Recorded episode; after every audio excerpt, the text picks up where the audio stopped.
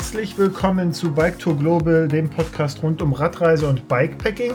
Und heute soll es um das Bohemian Border Bash Race gehen, bei dem ich leider nicht teilnehmen konnte, weil ich Corona bekommen habe. Aber äh, der Nils ist das gefahren und der ist das nicht einfach nur gefahren, du bist das richtig durchgeritten in einem unglaublichen Tempo, eine unglaubliche Leistung. Tempo ist ja da eher ähm, zweitrangig. Dar dazu reden wir gleich, Nils. Ich freue mich sehr, dass du da bist. Erstmal Hallo. Ja, moin, moin. Genau, moin. Das ist ja äh, Kiel, genau. Wir, wir, machen hier mal ein norddeutsches Derby hier oben jetzt. Ähm, und bevor wir über äh, Bikepacking Races sprechen, ähm, ich habe heute eine, eine Korrespondenz mit Gunnar, Gunnar Fehlau gehabt, den der eine oder andere von euch, liebe Hörerinnen und Hörer, kennt. Der Gunnar ähm, ist vom Pressedienst Fahrrad, hängt aber auch bei dem, ist quasi so ein bisschen der Kopf hinter Candy B Graveler, äh, der, der Grenzstein Trophy und macht tausend andere Sachen. Jedenfalls, äh, nach der Corona-bedingten Pause gibt es in diesem Jahr wieder das Bikepacking Barcamp und äh, darauf möchte ich euch hinweisen. Äh, das ist vom 9. bis zum 11. September. Das findet im Thüringer Wald statt. Ihr findet alle Informationen dazu unter bikepacking-barcamp.de. So, was ist das? Das ist so, wie es sich auch anhört. Da soll genau übers Bikepacking gesprochen werden. In diesem Jahr sogar speziell über diesen Trend. Ich habe davon jetzt noch nichts gehört. Gravelbike scheint wohl ein Ding zu sein. Und da ist es jetzt so, äh, da geht es nämlich darum, was macht eigentlich das Bikepacking gerade mit, äh, mit Natur, mit, mit uns, was wollen wir vielleicht auch verändern, damit wir besser eben das genießen können, aber auch nicht auf Kosten anderer. Also es gibt sehr viele Themen und das Bar Barcamp ist so aufgebaut, dass sich quasi alle Teilnehmer äh, und Teilnehmerinnen dort treffen, gemeinsam festlegen, welche Themen besprochen werden sollen und dann geht's los und dann gibt es da hoffentlich auch äh, solide Ergebnisse, mit denen man dann weiterarbeiten kann. Und im Idealfall ist es eben auch ein gutes, ein, ein gutes Forum, um Ideen auch äh, zu diskutieren und dann sogar vielleicht so zum Erfolg zu bringen. So, also, wer sich davon angesprochen fühlt, guckt mal rein, bikepacking-barcamp.de, äh, meldet euch an. Sprecht mit. Ich bin sogar am Überlegen, ob ich da auch hinkomme. Weiß ich noch nicht. Aber man kann auch Sachen dort ausprobieren. Also Ortlieb und Seiser sind mit dabei als Sponsoren, Abus und was lese ich hier, Fulcrum und Ergon. Also äh, da kann man wohl auch so ein paar Produkte mit ausprobieren, hin und her, ein paar, ja, also ich glaube, es ist ein ganz gutes Programm, was, was da in diesen drei Tagen passiert. Schaut es euch an und ich werde, glaube ich, auch mit Gunnar nochmal dazu sprechen im Vorfeld, damit ihr dann ein bisschen mehr wisst, worum es gehen soll. So, das war jetzt Bikepacking. Jetzt geht's zum Endurance Bikepacking Self-Supporting Race äh, nach Böhmen zu dir, Nils. So, jetzt zum zweiten Mal herzlich willkommen. Vielen Dank, dass du da bist. Ähm, ja, vielleicht gleich am Anfang, jetzt stell dich doch mal kurz vor. Wer bist du? Was machst du? Warum bist du? Warum Fahrrad? Ja, warum Fahrrad? Also bei mir ist Fahrrad eigentlich, weil das so die nächste Möglichkeit ist, rauszukommen. Äh, ich bin immer schon gerne in der Natur gewesen und das Wandern war mir irgendwann zu langsam. Mhm. Da kam man nicht weit genug und Fahrrad steckte so in meinem Vater drin. Der hat es dann auch quasi weiter vererbt und uns mhm. auf den Weg gegeben. Also ich weiß, glaube ich, mit vier Jahren hat er mir das Radfahren beigebracht mit sieben Jahren wollte er dann mit mir von Kiel nach Flensburg die Großeltern besuchen. Das haben mhm. wir auch gemacht. Und so ging es dann irgendwie weiter, dass er dann mit, ich glaube, da war ich zwölf, hat er eine Radtour durch Schweden mit uns gemacht und äh, eine lange Zeit, ich glaube, ich habe geflucht mit zwölf, da diese ja. Berge und Hügel hochzufahren, wobei das nichts war im Gegensatz zu Böhmen. Ja. Aber damals mit zwölf Jahren hat man den Sinn auch nicht so gesehen, warum. Ja. warum. Wobei es immer eine Belohnung mit Eis gab, schon damals. Ja. Und mhm. ich habe es dann irgendwann übernommen, glaube ich, so mit, ich weiß gar nicht, wie alt ich war, 2008. Ja, wie lange ist das her? 15 Jahre her, ne? Anfang 20 war ich. Mhm. Bin ich von Tromsø mit dem Reiserad zurück nach Kiel gefahren. Mhm was ich abbrechen musste, weil es irgendwann nur noch geregnet hat. Also es war wie durch eine Wolke fahren. Eine Woche habe ich es durchgehalten, dann war alles nass. Hm. Und ich bin es damals mit einem Kumpel gefahren. Es war aber eigentlich alleine geplant. Und mhm. er hatte dann irgendwie mit Freunden und hier und da zu Ende gesagt, ach, das passt jetzt auch in mein Leben. Ja. Ich komme mal mit.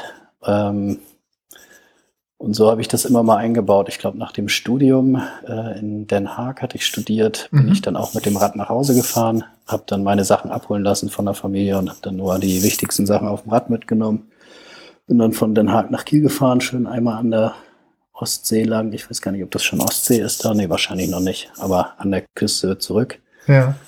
Und Ostfriesland dann, ne? Oben durch. Also das ist dann Nordsee, sozusagen Nordsee und dann kommst du durch Bremen rein. Ah ja, stimmt, Nordsee. Hamburg und Nordsee, dann, und dann Ostsee kommst ist du zur. Ostsee, ja. Ja, von, Ostsee ist von bei dir. Holland so ungefähr. Nordsee entlang, ja genau. Übers Eiselmeer und sowas. Schön Ja. immer Gegenwind. Äh, und so hat mich das immer schon so ein bisschen begleitet. Und äh, ja, bis heute. Also ich habe es jetzt eigentlich erst vor zwei Jahren wieder aufgegriffen. Sagen wir mal, 2010 war das Studium zu Ende, da habe ich eine Mhm. lange Pause gehabt. Und 2020 hab, hat mir ein Kumpel erzählt, hier Gravelbike, das ist so ein neues Ding. Ja. Das passt, das Ja. kannst du, das Rad kannst du für alles nehmen, kannst auch den Kinderanhänger ranhängen. Und dann habe ich mir so einen Cube New Road gekauft mit Lichtanlage und allem so stadttauglich. Und äh, habe mit ihm dann eigentlich hier um Kiel so die Gegend erkundet und hatte so Mhm. entdeckt, dass es ein sehr schöner Ausgleich ist eigentlich zu dem Büroalltag. Und bin dann immer mehr reingerutscht und habe Berichte gelesen, was alles möglich ist Hm. was Leute an Tagen so fahren und äh, was es für Strecken gibt und Events dann auch mehr und mehr. Bin aber ja eigentlich bis auf das Bohemian Border Bash jetzt noch nie richtig was gefahren, sondern eigentlich immer hier von Kiel aus. Hm. Ja, Overnighter oder eigentlich nur Tagestouren mal zur Nordsee rüber oder mal nach Dänemark rüber, mal runter nach Hamburg. Aber wie kam es dann, wie kam es dann quasi dazu, dass du, also das ist ja quasi von 0 auf 300. Ja, Äh, Von 0 auf Es hat, 1300 es hat Spaß gemacht. Es hat Spaß gemacht. Eigentlich sollte das Rad her, um den Kinderanhänger anständig zu ziehen mit richtigen Mhm. Bremsen. Hm. Weil diese Dreigang mit so einer ja, einfachen Bremse und dann hier mal die Hochbrücken hoch. Meine, meine Mutter, wo der Sohn dann ab und zu mal hingebracht wird, wohnt einmal über die Mhm. Hochbrücke über den Kanal und Hm. da halten die Bremsen dann mit so einem Hänger hinten dran nicht mehr. Ja. Und dann sollte es aber auch noch gut aussehen und irgendwie kam da so ein Cube New Road ganz gut ins Spiel und mit Lichtanlage, das wirkte dann auch noch seriös. Damals, da dachte ich, brauche ich das alles ganz gut so äh, und habe es dann nach und nach immer mehr abgebaut, dass es dann auch und andere Reifen angebaut irgendwie. Also Mhm. man ist da so reingerutscht von 0 auf 0 auf 300 dann eben, wie du sagst. Ja. Ah, also die, ähm, dann lass uns doch gleich mal über dieses Bohemian Border Bash Race sprechen. Ähm, ich habe im Vorfeld auch über Instagram gefragt, oder wir beide haben das ja so ein bisschen auch geteilt. Ähm, schickt mal Fragen rein. So, und ich habe ehrlicherweise nicht damit gerechnet. Wir haben jetzt unglaublich viele Fragen bekommen. Wir werden viele dieser Fragen sowieso in unserem Gespräch, glaube ich, auch abdecken. Aber ähm, das zeigt auch, dass offensichtlich das Interesse sehr hoch ist und dass es viele Menschen da draußen gibt, die wahrscheinlich ähnlich wie du gerade noch mit einem New Road und Lichtanlage und Schutzblechen unterwegs sind, aber vielleicht morgen schon auf so einer wilden Fahrt durch Böhmen. Also erzähl erstmal konkret das äh, Bohemian Border Bash Race. Was ist das? Was muss man sich Ja. darunter vorstellen? Was hast du gedacht, was es ist? Ja. Also ich hatte, ich hatte halt so gesehen, was es so gibt und hatte auch, äh, ich glaube, das erste Rennen, was ich, glaube ich, so online wahrgenommen habe, war das Atlas Mountain Race, aber das war für mich in weiter Ferne und ich hatte die Orbit-Serie 2020 verfolgt und hatte da auch nicht teilgenommen. Mhm. 21 habe ich teilgenommen mit, mit dem Kumpel, der mir das Rad aufgeschwatzt hat. Und äh, das war auch ganz erfolgreich, bis er seine Sehenscheidenentzündung hatte, Oh, die mhm. einfach durch, durch die Wurzelschlacht in Ostdeutschland ja. immer schlimmer wurde. Äh, und was so in der Nähe war, da kam dieses Bohemian Border Bash halt immer. Ich glaube, das lag an den vielen guten Bildern, die im Social Mhm. Media verteilt wurden. Und es war nicht weit. Und für mich war das Elbsandsteingebirge schon so ein Wanderaus, äh, Mhm. Wanderzielausflug immer gewesen. Und da war ich zweimal, weil ich, weil ich in Dresden gearbeitet hatte. Und dachte, das ist doch eigentlich ganz schön, da kenne ich das ein bisschen. Und das klang einfach sehr spannend. Und das hatte ich im vorherigen Jahr 2021 eigentlich schon gesehen, dass es stattfinden wird. Da wurde es ja dann verschoben. Mhm. Und War dann das da schon was für dich? Also hättest du da schon. Da habe ich, nee, da habe ich noch nicht dran gedacht, dass ich das machen will. Aber ich wusste, dass irgendwie in diesem Jahr was kommen muss. Mhm. Und das passte zeitlich alles ganz gut. Und eben auch von der Entfernung dann mit Familie, dass man das so planen konnte, mal in einer Woche mhm. und nicht fliegen musste und dann irgendwie noch einen Bike-Koffer kaufen muss. Das ist ja irgendwie alles Equipment, mhm. was man wieder braucht. Ja, das stimmt, das stimmt. Und naja, also was ich äh, spannend fand, auch mal Berge zu fahren, was ich äh, überhaupt nicht kannte bis, bis dahin. Du kennst die Hochbrücke. Die Hochbrücke, genau. Und ich habe hier in Kiel die Erhöhung von der Ostsee hoch zu unserem Zuhause, ja. Wo ich dann auch hin und wieder 16 Mal hochgefahren bin, um 400 Höhenmeter zu sammeln. Ja. Ähm, nee, genau, das kannte ich überhaupt nicht und habe ich auch so nicht einschätzen können. Ja. Ähm, da sind wir auch schon dabei, weil du gerade sagst, 16 Mal da von der Ostsee hoch zum Haus. Äh, wie, wie sah die Vorbereitung dann aus? Also, ne, wir beide wohnen ja jetzt in, sagen wir mal, Steigungs äh, äh, geringen Gegenden. Ähm, wie hast du dich jetzt vorbereitet auf dieses Rennen? Also gab es für dich eine spezielle Vorbereitung? Hast du dir so eine Art Trainingsplan gelegt oder irgendwas intensiviert oder speziell äh, gemacht? Ja, ich hatte hatte äh, auf jeden Fall gewusst, dass es anstrengend wird und auch diese ja, sechs, sieben, acht Tage durchzuhalten und eben diese 1300 Kilometer zu schaffen. Mhm. Mit 23.000 Höhenmetern, aber ich konnte mir wirklich nicht vorstellen, was das wirklich bedeutet. Ähm, vor allem längere Anstiege kannte mhm. ich nicht. Und deswegen hatte ich gedacht, muss ich einfach irgendwie trainieren, wie auch immer. Und habe erst mal gesagt, ich will bis dahin 5000 Kilometer fahren. Mhm. Äh, und Höhenmeter waren mir erstmal egal. Ich hatte dann einfach geguckt, dass ich pro Woche meine 200 Kilometer Phase ungefähr. Mhm. Und mhm. habe dann letztes Jahr mal ausprobiert, einfach einen vorgefertigten Trainingsplan von Strava ja. genommen und hatte den dann, ich glaube, sechs Wochen vorher habe ich den nochmal angewendet, weil ich letztes Jahr gemerkt habe, dass meine Fitness dadurch wesentlich besser wurde. Mhm. Das war dann, glaube ich, dreimal mit Intervallen pro Woche und zweimal mit äh, längeren Endurance-Ausfahrten. Mhm. Und habe den, so gut es ging, verfolgt. Also irgendwas kam natürlich immer dazwischen, äh, aber. Das hat ganz gut geholfen. Also einfach. Wie heißt der Trainingsplan? Vielleicht für, für alle, die das äh, auch mal schauen. Ja, wenn man bei Strava angemeldet ist, man muss eben mhm. äh, bezahlter Nutzer sein, mhm. dann kann man das Berg, ja, was Anstieg 60 Minuten. Das mhm. ist so das Ziel. Mhm. Also, dass du 60 Minuten im Berg hochfahren kannst und dabei ja, genau. singst. Mit einem, mit einem Lied auf den Lippen. Ja, mhm. da, aber was man dabei nicht trainiert, dass man das vielleicht am sechsten Tag machen muss. Ja. ähm, am ersten Tag kann das ja jeder. Ja. Aber gut. Ähm, 60 Minuten Anstieg gibt es hier ja gar nicht. Also ich ja. weiß auch gar nicht, den gab es jetzt beim Bohemian Border Bash so, glaube ich, auch nicht. Ich hatte einen 60 Minuten Anstieg da, aber den habe ich zu Fuß gemacht. Also mhm. vielleicht wäre man 20 Minuten schneller mit dem Rad. Mhm. Ähm, ja, das sah so aus, dass ich dann eigentlich dreimal die Woche so anderthalb Stunden mit Intervallen, mhm. mit Tempo und mit äh, Schwellenintervallen, mhm. immer so 15 Minuten Einheiten meine Hausrunde gefahren bin. Und das muss man noch mal sagen, das muss man noch mal hervorheben, Nils. Also ich meine, wir haben uns ja in der Vorbereitung so ein bisschen dann kennengelernt, ne, als wir so entdeckt haben, ah, okay, der fährt auch und so haben wir uns ja auch viel ausgetauscht. Unter mhm. anderem auch über Trainings und, und, und äh, Strecken und sowas. Und ich, Weichei, bin das ja zum, zum äh, gewissen Teil hier unten in meinem Keller gefahren, schön auf, äh, auf Swift. Du warst ja immer draußen. Und das war, ja war nun, draußen, ja. das war ja nun auch ein, ein Winter und ein Frühjahr, der jetzt, sagen wir mal, nur bedingt eingeladen hat, da draußen seine Runden zu drehen, ne? mit Dunkelheit ja, und alles Mögliche. Also Respekt. Also Wind gab es seit Januar. Ja, und nur. der hat immer noch nicht aufgehört und ich finde es richtig ätzend. Ich weiß nicht, ob ich das jetzt nur so wahrnehme, weil ich so viel Rad fahre. Ja. Aber äh, ja, kalt war es, 0 mhm. Grad. Also das, weiß nicht, war vielleicht ein Vorteil für mich jetzt dort in mhm. Böhmen, weil ich die Kälte, es war nicht wirklich kalt für mich da. Es war zwar kalt und nervig, mhm. aber es war jetzt nicht kälter als das, was ich beim Training gemacht habe. Mhm. Und ich bin zwar immer meine Hausrunde gefahren, aber ich dachte, es ist noch spannender, als im Keller zu sitzen. Hm. Ja. Wenn es immer die klar. gleiche Runde war, die gleichen Ecken. Ja. Ich habe gar keinen Home-Trainer, aber ja, man, man wächst ja. Vielleicht kommt sowas irgendwann mal. Hm.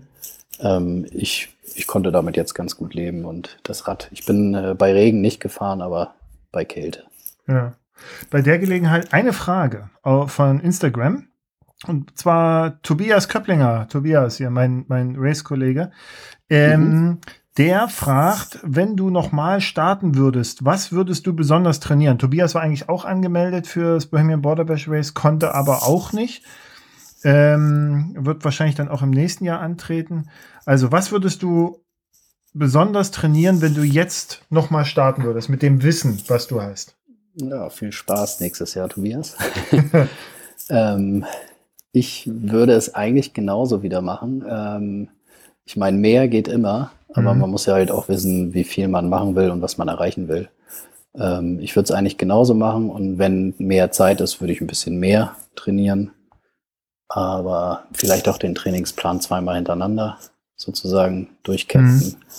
Aber sonst fand ich eigentlich, ja, na klar könnte man mehr machen. Ich komme ja aus keinem sportlichen Hintergrund, sondern bin einfach Reiserad gefahren und habe dieses mhm. Trainingssachen irgendwie so nach und nach ein bisschen reingelesen. Deswegen auch einfach einen vorgefertigten, auch kein Trainingscoach oder so. Ich habe irgendwie, ja, wusste ich früher gar nicht, dass man so mit dem Trainingsplan viel besser werden kann. Mhm. Aber ja, mhm. es hat geklappt. Ähm, ich weiß nicht, ob ich ich würde es, glaube ich, genauso wieder machen. Mhm. Es gibt eine Frage von den Nutzer kann ich nicht vorlesen. IT3LL321, also es sind auch manchmal Namen. Ähm, Moin, wie war die Umstellung vom Training im Flachland zum Race mit vielen Höhenmetern? Du hattest das ja schon so ein bisschen angedeutet. Also hat sich das Training dann mit der Realität in Böhmen ausgezahlt? Was würdest du, was, was würdest mhm. du da sagen? Also offensichtlich ja, ne? So, mein ja. achter Platz, wir müssen also, das jetzt nochmal sagen. Du hast mit dem achten Platz gefinisht. Und äh, das also da auch nochmal Glückwunsch. Danke. Gutes. Ich habe jeden Tag gedotwatcht ja. und geguckt. Mega. Ja, vielen Dank. Äh, mir hat auch Spaß gemacht. Also ich glaube, was mir geholfen hat, ich bin ein sehr konstanter Typ. Mhm. Und ich habe auch jetzt nochmal geguckt, ich habe eigentlich jeden Tag bis auf den ersten so meine groben 200 Kilometer gefahren. Nicht viel weniger und nicht viel mehr. Mhm. Mm. Und bin eigentlich bei meinem Tempo und bei meinem Rhythmus geblieben. Ja ähm, wie also, ich da mh. in den Bergen zurechtkam. Also am ersten Tag war man ja noch echt fit. Mhm. Und äh, da kamen dann so knackige Anstiege und da fährt man dann, also ich habe viel Training gemacht, eben alles auf Herz, äh, mhm. wie heißt das, äh, Puls. Frequenz. Mhm. Pulsfrequenz und bin dann, weiß ich noch, die ersten Tag die Berge alle mit 160 hochgefahren, was mhm was mir die Tage danach ein bisschen nach, ja. ziemlich nachwirkte. Das ging alles recht gut und ich dachte ja auch mit Gepäck und so, ich bin ja ganz äh, fit. Mhm. Aber das würde ich, glaube ich, nächstes Mal anders machen, dass ich am ersten Tag versuchen würde, darauf zu achten, da irgendwie bei maximal 140 zu bleiben, auch wenn ich dann eben langsamer bin, dass ich die nächsten Tage noch mehr Energie mitnehmen kann. Das habe ähm, ich, ich habe das übrigens auch gesehen beim Dotwatching. Es war auch ehrlicherweise, wie ich sonst auch so kenne von anderen Races. Ne? Es gibt also die Truppe, die so richtig loslegt mhm. und dann aber über den Rennverlauf absagt. ja, ja, ja, genau, absagt, durchreicht wird oder dann halt sagt sowas wie kann nicht mehr oder so, ne? Ja, das genau, das war an dem ersten Tag waren es viele, hatte ich dann auch im Nachhinein mit manchen noch gesprochen ich hatte halt mental mich darauf, äh, darauf eingestellt, dass diese Berge einfach äh, quasi Nerven kosten, dass man da hochfährt mhm. und einfach wartet, dass man oben ist. Und ich war überrascht, dass man wirklich nur mit 6 bis 8 km/h da rumeiert. Mhm. Das, mhm. auch äh, weil man hier, wenn man die Hochbrücke hochfährt, dann fährt man da einfach mit Power hoch und dann ist man eben bei 18 km/h oder bei 20 und mhm. äh, hat dann 160 Puls. Aber da ist man dann bei 160 Puls und mit 8 km und kann ganz entspannt irgendwie die Schnecken angucken. Das, äh, ja, aber ich habe mich einfach mental darauf vorbereitet, dass das eben da der Punkt ist, den ich, bei dem ich Geduld haben muss. Ja. Ähm, no, noch mal kurz eine Frage, das ist eine Rolle rückwärts. Ich sehe die hier von Starnulf Lubosch. Herzlichen Glückwunsch. Ähm, warum hast du teilgenommen? Also die ja. Frage stellt sich ja jetzt so ein bisschen mit, mit 6 km/h durch Böhmen zu fahren. Ja, ich habe, glaube ich, jetzt im Nachhinein mal meine Daten geguckt. Es waren dann so 14 km/h im Durchschnitt. Mhm. Grob. Siehst du, siehst du, es war schneller, ne? Was haben wir gesagt? Wir hatten noch vorher geguckt, 12, 13, ne? So, du warst schneller. ja, gab, gab noch schnellere. Ja, gibt es ja immer.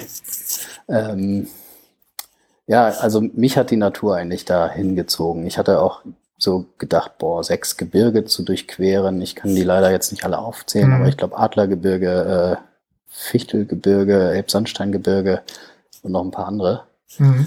Das hat mich irgendwie so fasziniert und ähm, der Wald oder die, die Landschaft, so das einfach mal alles mitzunehmen. Wobei ich sagen muss, im Nachhinein verwischt das alles so wie ein mhm. Brei. Das war irgendwie, ersten zwei Tage kriegt man mit und dann war es nur noch so ein Tag, der sich hinzieht, diese ganzen letzten vier Tage. Mhm. Und landschaftlich wiederholt sich das natürlich. Also mhm. eine Aussicht ist schöner, äh, eine Aussicht ist schöner als die andere. Äh, ein Wald oder eine Abfahrt ist mhm.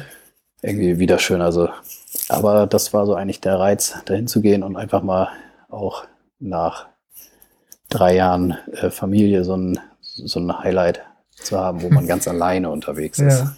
Du warst auch, ne? Du hattest mir geschrieben, Mensch, ich bin gerade drei Tage, habe ich niemanden gesehen. Das war dann so gegen ja. Ende des Races, ne? Wo du sagtest, ja, ich warte jetzt noch mal, da hinter mir kommt einer. Vielleicht treffe ich den ja mal, einfach um mal jemanden zu treffen. So. ja. Also, das wäre eigentlich ganz nett gewesen. Wahrscheinlich hätten wir dann auch zu Ende äh, gefinisht. Dann mhm. wären wir aufeinander gestoßen. Aber so ein bisschen war der Anreiz auch dann da, weiter vorne zu bleiben. Mhm. Ähm, ab dem dritten Tag hatte ich niemanden mehr gesehen. Am, also am dritten Tag wurde ich einmal überholt von dem fünften, der vom Fünfter geworden ist. Der hatte ja. irgendwie im Wald da, Hahnebruch, ich fuhr ne? da mit Valentin, Markus Ach Valentin war ah, der okay. Fünfte. Und der, ich glaube, ich fuhr da mit 25 ganz locker durch den Wald und er fuhr mhm. da mit 40 km/h und rief nur Hey und dann war er auf einmal vorne.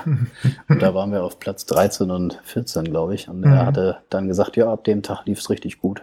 Weg war er. Ja, äh, ja, und da habe ich niemanden mehr getroffen. Äh, nur eben dann auf Dot, Dot Watching, da habe ich mhm. mal geguckt, wer so vor mir und hinter mir ist. Und da hat sich auch nicht mehr viel getan. Ja, du hast dich aber und, ganz, ganz kontinuierlich eigentlich hochgearbeitet. Ne? Also du warst, wie gesagt, 13, 14 so und dann bist du ja, geklettert. Ich, wobei 11, ich ja 10, sagen muss, die sind ja alle abgesprungen. Also ich habe sie ja nicht getroffen. Ja, das ist ja Rennen. Ne? Also ja. Ausscheiden ist halt ist halt auch eine Entscheidung sozusagen. Also Fühlt sich nicht an wie Hochklettern, wenn die Leute vorher abspringen, aber äh, klar, ist natürlich Na, ich glaub, das ist ein, Ende. Ja, das ist aber, das, ich glaube, den Unterschied muss man machen oder sich von der Vorstellung befreien, ne, dass du so wie, wie, in einem, wie in einem Rennen, in einem klassischen Rennen, ja, dass du so quasi aufrollst. So, also es gibt sicherlich Leute, die das machen. Ne? Dieser Hahnenbruch da, der ist ja, glaube ich, später auch gestartet, mhm. weil er noch einen mechanischen Schaden hatte und hat das Feld ja quasi von hinten einmal durchgeflügt sozusagen.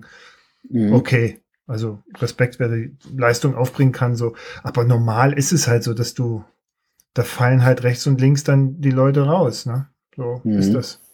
Ja, für mich war es ja das erste Mal, war irgendwie spannend. Also am Anfang, mhm. ich hatte mir vorher vorgenommen, so sechs Tage, das wird auch einfach gut. Mhm. Ähm, dass ich es jetzt in sechs Tagen und zwei Stunden geschafft habe, denke ich, boah, hätte ich vorher nicht gedacht, wenn ich gewusst hätte, wie, wie hügelig anstrengend und wie die Wegbegebenheiten auch dort sind. Also ja. hätte ich das vorher gewusst, dann hätte ich, glaube ich, nicht auf sechs Tage getippt und so. War es dann anstrengender als gedacht, aber ich wollte irgendwie trotzdem so mein Ziel vor Augen behalten. Hm. Die haben das, glaube ich, auch noch ein bisschen ähm, verschärft. Ne? Also der, der, der letzte Teil, so der letzte Abschnitt, hat sich wohl unterschieden von dem, was im letzten Jahr an Strecke war. Und es hat sich wohl ein bisschen noch mh, hm, härter gemacht. Also auch ähm, okay der Zweitplatzierte, ich weiß gar nicht, wie er heißt. Stefan Hähne. Genau, Stefan Hähne. Der sagte mal in so einem Video, ja, also hat das, er hat das, glaube ich, schon anders eingeschätzt. Und ich meine, er ist letztes Jahr auch schon gefahren. Und er war jetzt, glaube ich, überrascht ja, er ist so ein bisschen. Zweiter geworden, ja. Genau, vom, also doch von der, äh, vom, vom Track so. Das fühlt mich gerade, weil ich, ich hab, guck gerade so parallel Transbalkan Race, ne? Und mhm. nehme da eher wahr, dass sehr viele Leute äh, droppen. Also scratchen. Okay. Und zwar Leute, die ich auch kenne, wo ich weiß, das ist, also, das sind Tiere, ja, so. Mhm. Und, und die, die äh, äh, scratchen jetzt. Und ich weiß nicht genau, ob das gerade so ein Trend ist, dass, dass man all das so richtig hart macht, ja, dass die Leute quasi, so wie du gerade sagst, so auf den Track gehen und dann denken, oh Gott, oh Gott, oh Gott, also wo ich, wo ich nicht mhm. so genau weiß, hm, ist es das jetzt? Also muss das so sein? Also anstrengend ist ja völlig in Ordnung, aber wenn das schon in die ja. Richtung geht, wo du sagst, weiß ich nicht, ob das noch jemand schafft, ja, so, oder wo das dann einfach irgendwie auch dann keinen Spaß mehr macht, dann weiß ich nicht so ja, genau. Hier war es jetzt einfach ganz geschickt gemacht. Das fing sehr gut und locker an und es wurde eigentlich von Stück zu Stück härter. So dass ja. man vielleicht so, ja, wäre es am Anfang so hart gewesen, wären wahrscheinlich viel, viel mehr direkt abgesprungen. Ja. Ich habe nur gesehen, ja. dass die, die Dots sind dann immer langsamer geworden, mhm. oben dann Richtung, wo, wo ihr an den Bunkeranlagen da an der, an, im Schneegebirge lang gefahren seid, dort oben. Adlergebirge heißt es, glaube ich, auf, auf mhm. tschechischer Seite. Da wurde es immer langsamer. So, und da dachte ich mir schon, ah, also ich kannte das Höhenprofil auch schon. Da dachte ich mir, oh Gott, oh Gott, oh Gott, oh Gott. Äh, ja. Naja. Ähm, äh, Lass uns mal kurz, bevor du dann, also bevor ich äh, äh dann gerne mal gucken möchte mit dir, ob du diesen Kaugummi äh, der Tage so ein bisschen auseinanderziehen kannst für uns. Ähm, Nochmal kurz zu deiner Ausrüstung. Also das war ja auch eine Frage, die es hier so gab. Was hast du eigentlich für ein Fahrrad? Und mhm. äh, mit welcher Schaltung und Übersetzung? Und was hattest du noch so an, äh, an Ausrüstung mit dabei? Ja, gerne. Ähm, also ich habe mir letztes Jahr im Oktober das Canyon Grizzle 7 ETAP gekauft. Mhm. Und ja, als Carbon, ist ein Carbonrad und war damit eigentlich hier jetzt so seitdem dreieinhalbtausend Kilometer in Kiel Umland unterwegs und war ganz zufrieden und hatte da auch schon den Hintergedanken, dass ich mich eben da anmelde. Ich hatte mich mhm. im Februar da im Bohemian Border Bash angemeldet und hatte dann nach und nach bei eBay Kleinanzeigen so Apidura-Taschen wieder zusammengekauft. Mhm. Ich hatte vorher die Top Peak, heißt mhm. die Marke, glaube ich, oder Top Peak. Mhm. Die war mir so ein bisschen zu schwer und zu grob und habe dann eben so umgestiegen. Passte irgendwie vom Grau auch ganz schick zum Rad. Mhm. Das Auge äh, fährt mit. Darf man nicht unterschätzen. ja, ich bin auch so ein grau-schwarzer Typ. Da mhm. kommt mir nicht viel Farbe ins Spiel.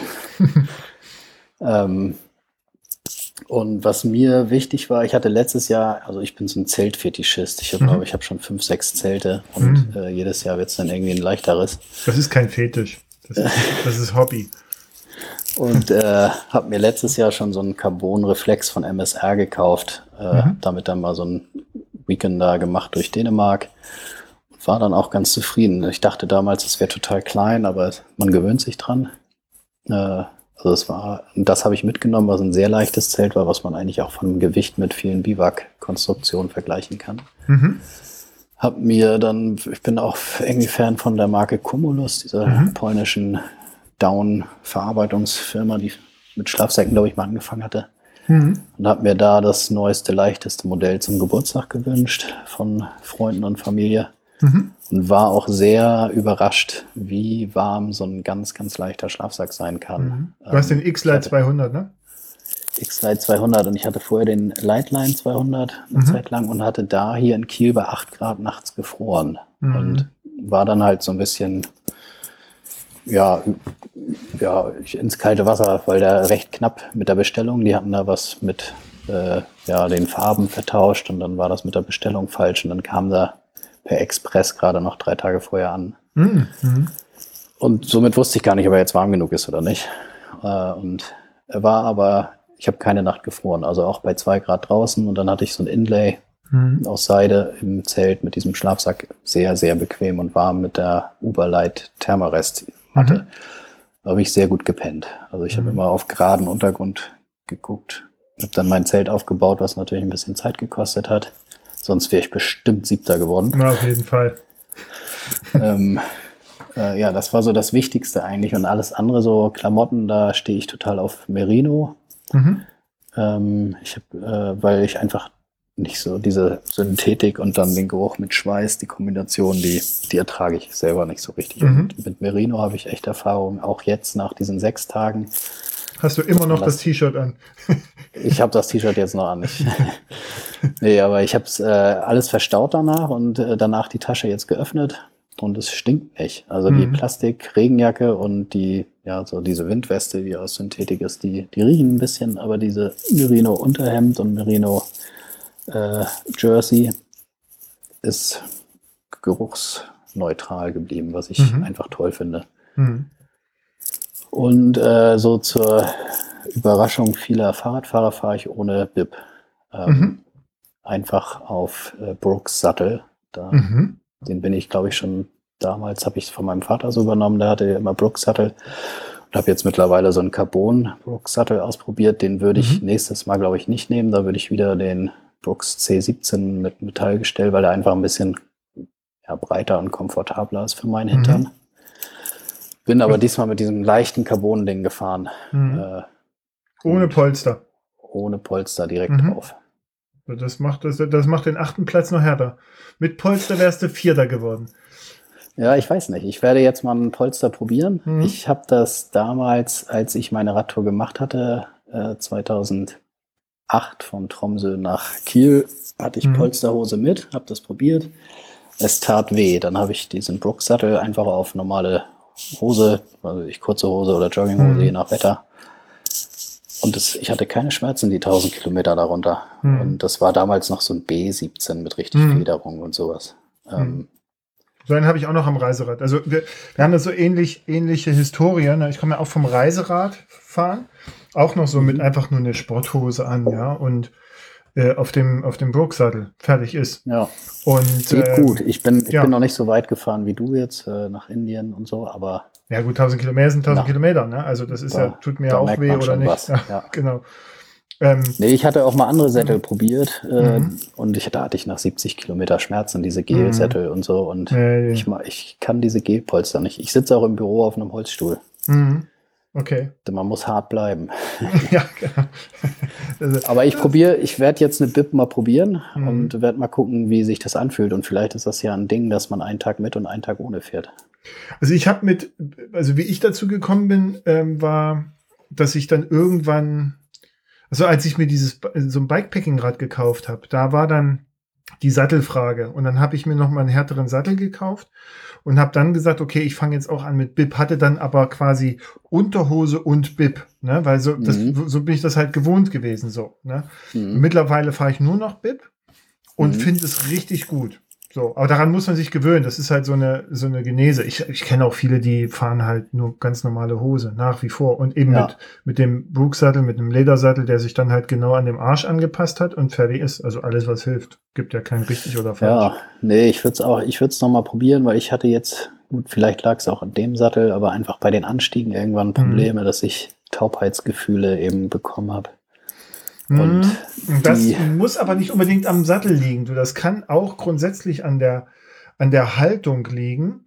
Äh, Das Mhm. hatte ich nämlich auch eine, eine Zeit lang. Weißt du, dass dann der, der ganze Beckenbereich wie so ein, einpennt, ne? So, da- da- dass äh, ich, dass ich zum Beispiel, ich merke, ich muss pinkeln, aber ich habe jetzt kein wirkliches Gefühl, um das zu kontrollieren, sozusagen. Ne? Also so, ähm, und das kam aus meiner Sicht eben nicht vom Sattel nur, sondern eine Frage der Haltung, weil das klemmt ja einen bestimmten Nerv ab oder schränkt einen bestimmten Mhm. Blutfluss Ja. ein. Und der, ähm, Der war Äh, bei den Anstiegen halt extrem äh, gedrückt. Ja. ja, weiß nicht, aber gut, ein Bikefitting lohnt sich ja. Also wenn dir jetzt das sowieso noch äh, weiter, also so, wir reden ja nachher drüber, aber so wie ich das jetzt mitbekommen habe, hast du jetzt Blut geleckt. Jetzt, jetzt geht's los. Klar, das eine oder andere wird sicherlich noch Spaß machen. Ähm, sag noch mal kurz, also äh, du, äh, das war nämlich eine Frage, welche Übersetzung bist du gefahren? Also was, ja, äh, stimmt, was war da ja an deiner wichtig. Schaltung? Äh, ja, wir hatten ja, wie gesagt, hast du erwähnt, vorher geschrieben und ich Mhm. hatte eigentlich an dem Canyon äh, angebaut, ist die äh, SRAM mit XPLR, heißt sie, glaube ich, mit Mhm. 1044er Mhm. hinten und vorne ein 40er. Elektronisch, muss man sagen. Genau, elektronisch, das, ja, irgendwie, ich hatte das Cube ja vorher und ich hatte gedacht, irgendwas Tolles muss mein neues Rad noch haben, nicht nur Mhm. Carbon. Und elektronisch hört sich gut an. Ähm, und fährt sich auch gut. Also es macht Mhm. Spaß vom, vom Klicken, vom Drücken. Ähm, und da hatten wir geschrieben und da hattest du mich gewarnt, dass Berge nicht zu unterschätzen sind. Und vielleicht guckst du dir doch mal die SRAM GX an und, und baust sie dir ein. Und das war eigentlich zehn Tage vorm Rennen, dass ich dann gesagt habe, okay, okay, wenn der alte Hase das sagt. Du hast mich ausgeschimpft, dass ich dich auf andere Gedanken gebracht habe. Und dann habe ich am Samstagabend, glaube ich, noch alles zusammenbestellt und es kam rechtzeitig an, dass ich sozusagen Ja, fünf Tage vorher alles umbauen konnte. Mhm. Und es hat ein Glück geklappt mit so ein bisschen äh, Hilfe äh, aus dem Fahrradladen, wo ich dann noch per Mhm. SMS mit einem Kumpel geschrieben hatte. Und dann war der Schreck, ich bin ja von Dresden nach äh, zum Camp gefahren und dann ging Mhm. der erste Gang nicht mehr. Mhm. Da dachte ich, boah, jetzt habe ich alles umgebaut und jetzt habe ich die gleiche Übersetzung wie vorher. Mhm. 10 zu 44 oder 42 nur. Und dann habe ich per Micro-Adjust einfach den ersten Gang komplett hast, hast du hochgeschoben. geholt. Ja, Da hast ich hinten aber- gehofft. Habe ich gehofft, das hält. Hat Genau. gehalten. Also man muss jetzt ich sagen, 10,52. ne? genau, genau. Du hast hinten den, den, den großen Pizzateller draufgesetzt und ein Mountainbike-Schaltwerk. Und vorne die 40er behalten, da habe ich nichts Kleineres gekriegt. Ähm, es hat ausgereicht, aber ich glaube, was Kleineres wäre noch besser gewesen. Dann wärst du zweiter Platz 36 geworden. oder so. Ach, ich weiß nicht. Äh, Das haben wir so viele Gründe aufgezählt. Jetzt, äh, Also zweiter Platz wäre jetzt auf jeden Fall drin. Ich glaube, das hätte nicht gereicht. ähm, gab auch viele, die ähnliche Schaltungen dann hatten mit 36er vorne, die schon am dritten Tag abgesprungen sind. Ja, Vielleicht das hätte ist, man sich auch überdreht. ja, das ist halt recht oft, glaube ich, dass die Fahrräder oft mehr können als die Fahrradfahrenden. Und das zeigt sich dann halt ab und zu. Aber, Aber ich muss sagen, also die, es hat sich gelohnt, das anzubauen noch. Ich bin Mhm. sehr, sehr viel auf dem 52er gefahren. Mhm. Ähm, und na, gerade wenn du körperlich äh, äh, ermattet bist mehr, ne? Das ist nochmal so ein Rettungskampf. ja, genau. Und ja, die Anstiege waren auch einfach kräftig. Also Mhm. da, da ging nicht. Da, da wäre auch noch mehr Übersetzung besser gewesen. Oder Hier werde ich den Gang nicht brauchen. Somit ist es eigentlich ganz gut, dass ich da was abgenutzt habe, was ich hier nicht brauche. Na komm, jetzt aus, aus Erinnerungsgründen fährst du doch jetzt die Hochbrücke mal mit äh, 40, 52 hoch. Ja, da gibt es ein paar Schleichwege, Wanderwege, die kann man dann hochfahren. Ja. Hier gibt es auch eine Frage äh, von So Nelo. Wie zufrieden warst du mit deinem Bike-Setup jetzt, was du dann quasi jetzt hattest? Und äh, wo siehst du ähm, Optimierungsbedarf jetzt? Also wenn du jetzt bist jetzt wiedergekommen, hast ja äh, Mhm. genug Zeit gehabt, dir Gedanken zu machen und was gut oder nicht gut zu finden. Alles fein oder gibt es Sachen, wo du sagst, das würde ich gerne ändern? Taschen, Also ich- Aus, Ausstattung, ich, alles. also man muss ja immer sehen, was man dann wieder vorhat, aber wenn ich das gleiche nochmal machen würde oder ähnliches mit Mhm. Höhenmetern und so, dann würde ich, glaube ich, die Übersetzung noch ein bisschen tunen, Mhm. da eben vorne auf 36 wahrscheinlich gehen. Mhm. Ähm, und dann würde ich, glaube ich, an meiner äh, Kopflampe Licht noch einen Ersatzakku kaufen. Mhm. In der letzten Nacht wollte ich eigentlich durchfahren, äh, um irgendwie einfach anzukommen. Mhm. Und das, also erstmal habe ich es dann äh, körperlich nicht mehr geschafft, aber genau als ich körperlich zu Ende war, hat auch meine Lampe angefangen zu blinken und gesagt, Mhm. so hier, ich muss geladen werden. Und ich hätte es sozusagen auch technisch dann gar nicht mehr geschafft. Mhm.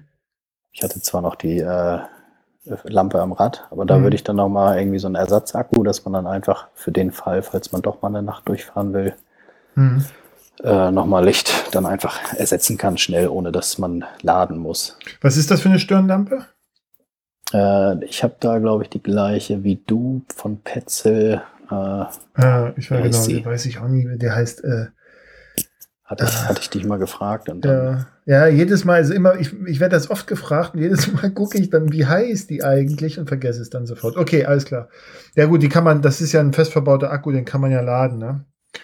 ja, ähm, und es gibt, glaube ich, auch einen Ersatzakku dafür, dass man den einfach Mhm. tauschen kann. Mhm, okay. Ja, Äh, also, oder? oder? Nee, also ich ja, ich, ich, verbauten. Dann hast du eine ah, andere. okay, ne, dann, nee, dann äh, ist es vielleicht eine andere Lampe, die, Mhm. die, die man hätte haben können. Aber ich weiß es gar nicht mehr. Na Mhm. gut. Nabendynamo, käme sowas für dich in Frage oder sagst du, ach, das passt schon so? Ähm, Nabendynamo hatte ich ja an meinem Cube. Ich habe es dann Mhm. irgendwann abgebaut. Also mich hat so ein bisschen genervt, weil es mich ausgebremst hat hier jetzt so bei Trainingsstrecken irgendwie immer Mhm. ein kmh langsamer oder die anderen waren lockerer dabei. Mhm. Irgendwie habe ich es schon gemerkt.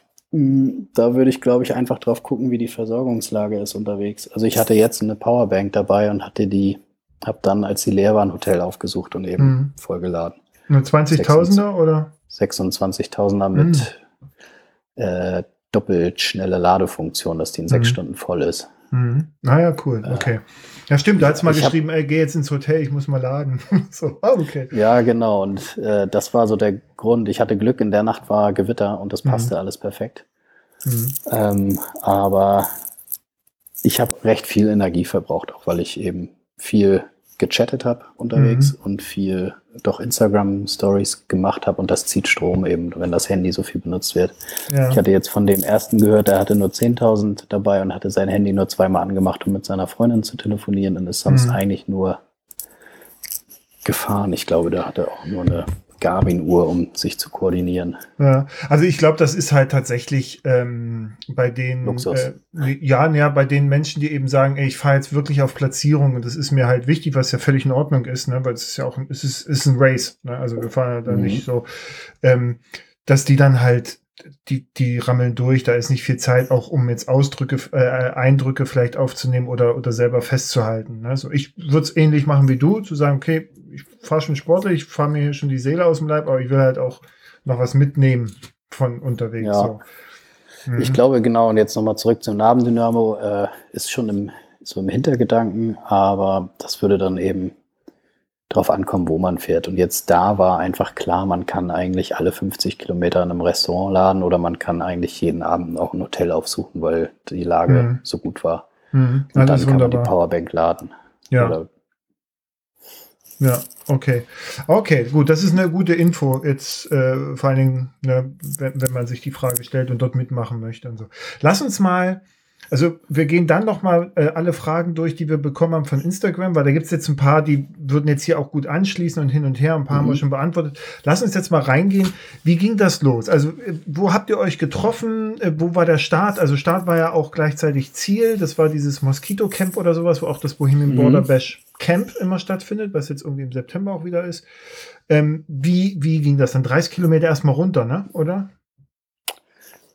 Ja, genau. Es ging im Mosquito Camp los. Das ist, glaube ich, ja, zehn Kilometer von der deutsch-tschechischen Grenze von Bad Schandau entfernt so. Mhm. Und von da geht es dann Richtung Bad Schandau über Umwege, eben 30 Kilometer, glaube ich, so durch Wald und Wiese. Und dann geht es über die Elbe rüber. Mhm. Kurze Frage ja. dazu. Äh, alle Fahrer, also es waren ja irgendwie 60 Solo-Fahrer und 30 Per so insgesamt, ne? Also 90 angemeldet, so? ne? Ich glaube, angetreten sind 48 Weniger, ne? Solo und ja. äh, 9 per. Also ah, so, okay. Oder 10, also ja. so und, ungefähr und, 68. Genau. Wart ihr alle noch zusammen unten an der Elbe, als es auf die Fähre ging? Oder waren da ein paar schon. Nee, es ging gar nicht über die Fähre, es ging über die Brücke. Ah, okay, gut. Äh, ich dachte auch erst Fähre, aber ja. es ging über die Brücke. Mhm. Ich habe auf der Brücke zwei Personen gesehen. Einer fuhr vor mir und hatte sich dann verfahren. Ich kannte die Abfahrt schon vom, vom Tag vorher, weil ich ja den Weg gekommen bin. Ja. Äh, da kam dann wieder hinterher und der andere hatte Fotos gemacht von der aufgehenden Sonne da auf der Brücke. Mhm. Ähm, das ging recht schnell, dass man da sich verlor. Also, oder eben aus den Augen verlor. Mhm. Einer hatte direkt einen Platten, der war mhm. da schon nach fünf Kilometer am Pumpen. Ja, das ähm, ist ja. Und dann ging es halt Schotter auch recht viel bergab, wo man eben die einen Kamikaze runter sind und die anderen doch eher vorsichtiger. Mhm. Und so durch Bad Schandau bin ich dann mit einem aus Dänemark noch gefahren, den ich dann aber auch, glaube ich, nicht mehr wieder gesehen habe nach dem zweiten oder ersten Tag. Mhm. Dann ging es aber gleich hoch, ne? Dann ging es richtig hoch. Äh, die Straße war auch gesperrt. Es sind trotzdem alle durchgefahren, glaube ich. Äh, und die war komplett weggerissen von der, von den Wasserfällen, die da mhm. die Wochen vorher waren. Mhm. Da war richtig die halbe Straße und das Geländer hing in der Luft. Man mhm. konnte da durch, aber mhm. es war eigentlich verboten. Mhm. Okay. Ähm, und dann äh, hat es angefangen zu regnen und das war wie so ein, ja, ich habe sofort Regenklamotten angezogen, weil ich einfach wusste, ich will keine kalten Füße oder nassen ja. Füße haben. Ja. Und wer weiß, wann es aufhört. Ja. Äh, viele sind mit kurzer Hose komplett nass weitergefahren. Konnte ich nicht verstehen, weil mhm. ich einmal in Orbit mit nassen Füßen gefahren bin und das nicht nochmal machen wollte. Mhm. Ja, vielleicht haben sie sich verspekuliert, ne? Ja, es, genau, es kam noch Hagel dazu und irgendwie dachten alle, es ist wahrscheinlich nur ein kurzer Regenguss, aber ich dachte, nee, die, die paar Minuten umziehen, die, die ja. nehme ich jetzt. Äh, und bin dann eigentlich den Rest des Tages so mit Regenklamotten gefahren, weil es irgendwie auch nicht viel wärmer wurde dann. Ja. Es war auch irgendwie so, ne? Die Tage vorher war es eigentlich richtig schön und warm. Und genau zum Beginn des Races knickte das Wetter so ein und blieb dann eigentlich auch so komisch, ne? Bis ihr wieder im Camp wart, Mhm. oder? Also es gab dann noch mal ein paar warme Tage, aber auch so richtig warm war es nicht. Ich glaube, ich habe teilweise geschwitzt an dem sechsten Tag, Mhm. aber ich wollte die langen, äh, langen Sachen nicht ausziehen, weil die Abfahrten wieder so kalt waren vom Wind, Mhm. dass es einfach sich ja, nicht gelohnt hätte, jetzt für jeden Anstieg und Abstieg wieder an- und auszuziehen. Mhm. Also auch die Beinlinge und Armlinge, das fand ich immer zu kompliziert. Mhm. Du sagtest am Anfang bezüglich Anstiege, also die waren jetzt weniger, dass du jetzt sehr lange bergauf fahren musstest, sondern eher so, so eine fiese äh, Guerilla-Attacke. Ja, immer mal kurz und hart und dann wieder runter und dann Es ging wieder. immer hoch und runter, immer hoch und runter.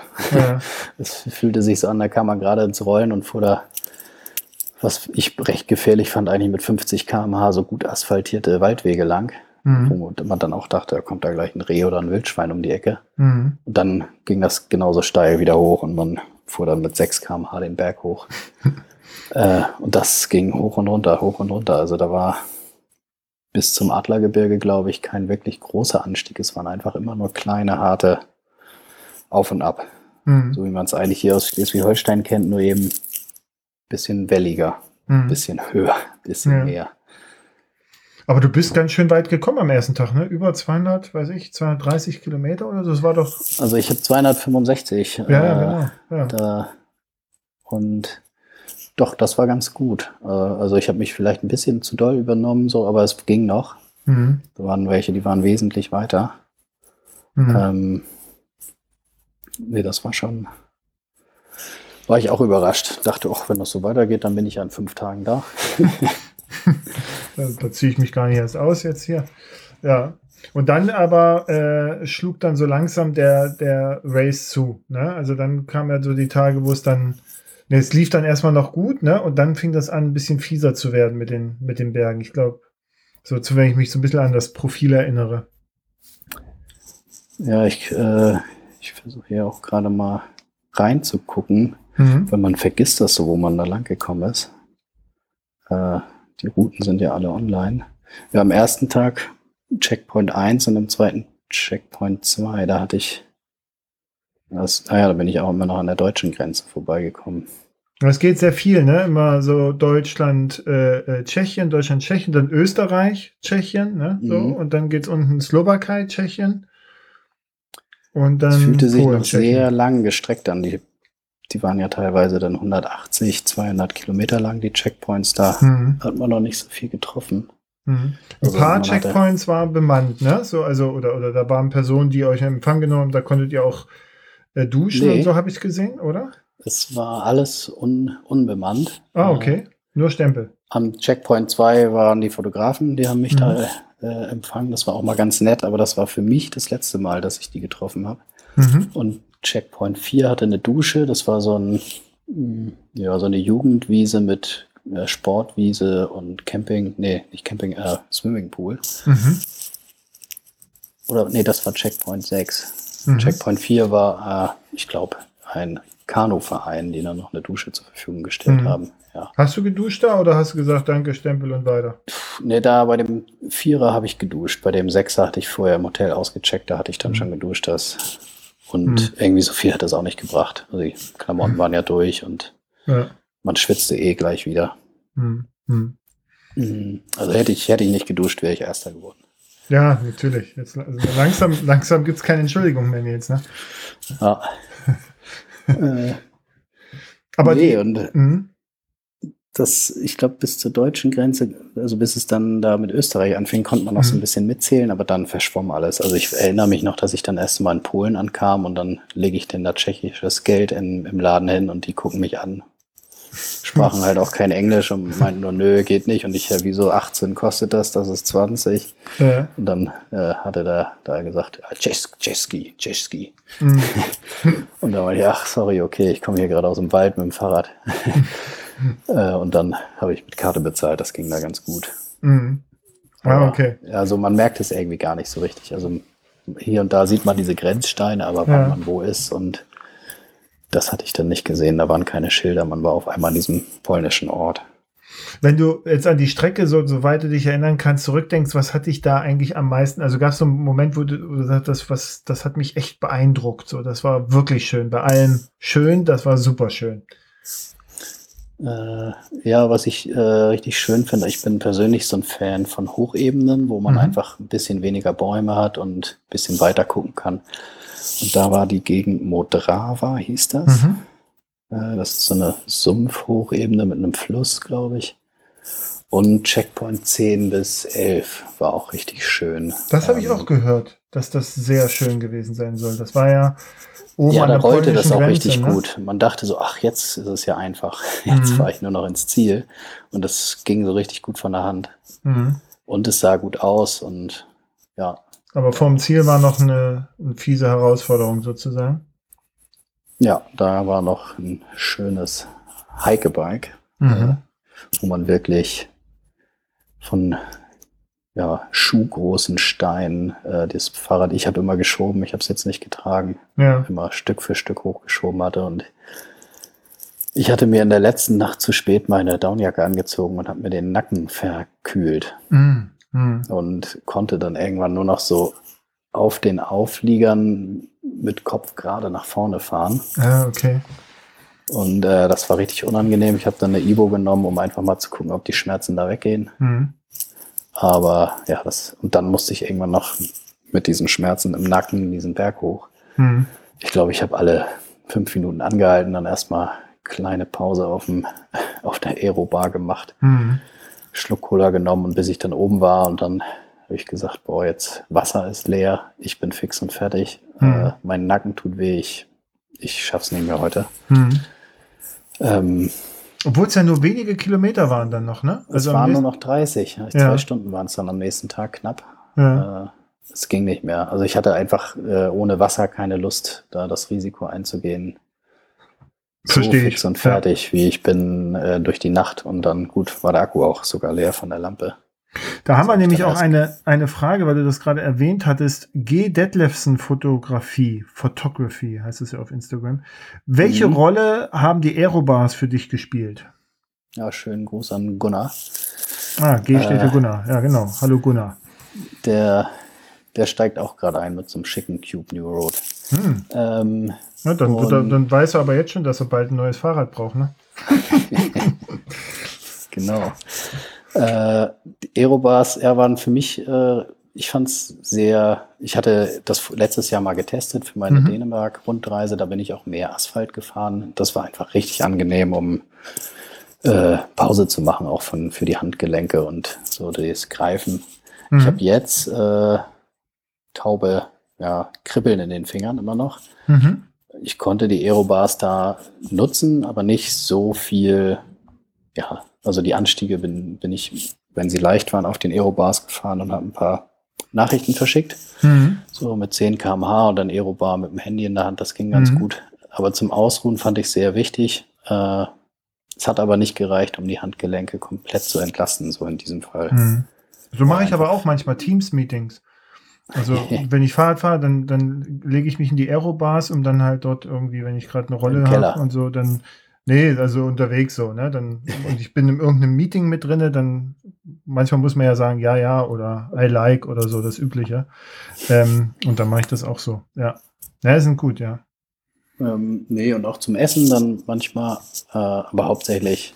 Also würdest du es empfehlen, auch fürs, für äh, das Rennen, oder ich, sagst du da vielleicht eher nicht? Ich würde es empfehlen für alle mhm. Rennen eigentlich, die mehr als zwei, drei Tage sind. So, ich, okay, wenn man der Typ ist, dass man einfach eh kein Gespür mehr hat in den Fingern, dann mhm. vielleicht nicht, aber. Das ist auch was, also es gibt eine Frage von Hansi Hans 666. Das sind auch immer Namen, ey. Äh, Nachwirkungen, Hände, Füße, Hintern, Taubheitsgefühl, Gewichtsverlust, Regeneration. Ähm, Gewichtsverlust, ja, zwei Kilo, glaube ich. Mhm. ich danach natürlich gut reingehauen und erst wieder in Kiel gewogen. Ja. Aber so grob zwei Kilo, schätze ich. Ja. Ähm, ich habe auch erst nach dem Rennen gemerkt, dass meine Finger kribbeln. Beim Rennen und so habe ich nichts gemerkt. Ja. Äh, ich hatte Schmerzen die ganze Zeit, aber das äh, ging relativ schnell wieder weg. Das, waren, das war jetzt auch irgendwie kein schlimmer Schmerz oder so. Das war einfach nur, wenn man auf dem Sattel saß, aber sonst war es auch wieder weg. Ja. Somit waren die Schiebepassagen eine schöne Abwechslung. Mhm. ähm, das, was man jetzt viel vom Transbalkan Race gelesen hat, dass die Leute sich äh, quasi den Hintern wund gefahren haben, aufgefahren haben, also teilweise auch sehr schmerzhaft. Ähm, viele Grüße an Tobi an der Stelle, äh, der aufgeben musste, weil er sich da den Hintern so wund gefahren hat. Das mhm. hattest du nicht, oder? Nee, ich weiß nicht, vielleicht, wenn es noch fünf, sechs Tage länger gegangen wäre, vielleicht da, aber es wurde besser. Ich hatte Zinksalbe dabei und habe mhm. die ordentlich dick aufgetragen morgens und abends. Mhm. Okay. Äh, und ich hatte so das Gefühl, das nimmt ganz gut diese innere Entzündung raus. Ich glaube, es mhm. sind innere Pickel bei mir gewesen, die mhm. unter recht tief drin saßen. Mhm. Ja, ähm, tut weh. Ja. Nee, und jetzt merke ich beim Gehen meine Zehen, der große und die darum, mhm. die sind auch ein bisschen mm. taub oder mhm. kribbelig. Und mhm. ich weiß nicht, wovon das kommt. Das hatte ich noch nie vorher. Mhm. Also, das mit den Fingern kenne ich. Äh, da hatte ich jetzt eigentlich auch gedacht, dass ich das durch die Aerobars ganz gut in, äh, in den Griff kriege. Aber ja, diese Abfahrten mit Bremsen, also ich, ich wollte halt nicht mit 80 durch den Wald runterheizen mit mhm. Gepäck. Und habe dann auch ordentlich gebremst. Äh, und das ging dann ordentlich auf die Hände. Ja. Ja. Ähm, ja, ist ja. eine wichtige Info, glaube ich auch. Das kann, kann man sich häufig, oft nicht vorstellen, wenn man das nicht schon mal selbst erlebt hat, dass einem die Finger tatsächlich wehtun vom Bremsen. Ne? Also auch verkrampfen mhm. richtig. Ne? So. Nee, hier, Und ich meine, hier bremse ich ja fast nie in Schleswig-Holstein. Ja. Da fährt man 5000 Kilometer mit so einem Bremssatz. Ja. genau. Die sind eingerostet, die können gar nicht bremsen. Ähm, da war, warte mal, äh, Hände, Füße nach, was, ähm, Ach so, nee, ich wollte sagen, ich glaube, dass du bei hier war noch eine Frage von Rad, Radeldantler. Warst du schmerzfrei? Nein. So, haben wir jetzt beantwortet. Ähm, aber die. Nee, aber was ich noch sagen mhm. kann zu den Knie, ich wusste halt vom letzten Jahr, dass viele wegen Knieproblemen ausgestiegen sind. Mhm. Und ich habe selber gemerkt beim Training, wenn ich zu kräftiges Intervalltraining mache, bekomme ich Knieschmerzen, das dann auch mhm. ein, zwei Tage anhält. Mhm. Und das mhm. wollte ich vermeiden. Und ich wusste, mit einer guten Übersetzung und nee, mit wenig Druck auf meinem Knie bekomme ich keine Knieschmerzen. Mhm.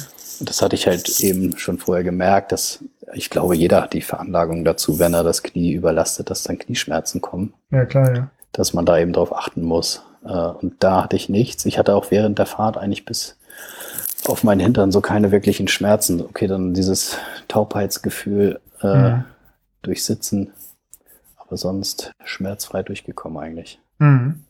Ja, wunderbar. Ähm, du hattest, äh, wir hatten kurz gesprochen, zwei, also zwei Fragen gibt es hier, die ich ganz gut und passend jetzt finde, von Sven Sky Gravel. Das eine ist, wie war die Versorgung unterwegs? Du hattest es angedeutet, dass das eigentlich überhaupt gar kein Problem war. Ne? Wie kann ich mir das vorstellen? Gab es ganz viele Läden und auch so kleine Restaurants, wo man immer was essen konnte? Oder wie, oder ja. Supermärkte oder? Also eigentlich kann man schon jeden Tag essen gehen, mhm. äh, so in Restaurants.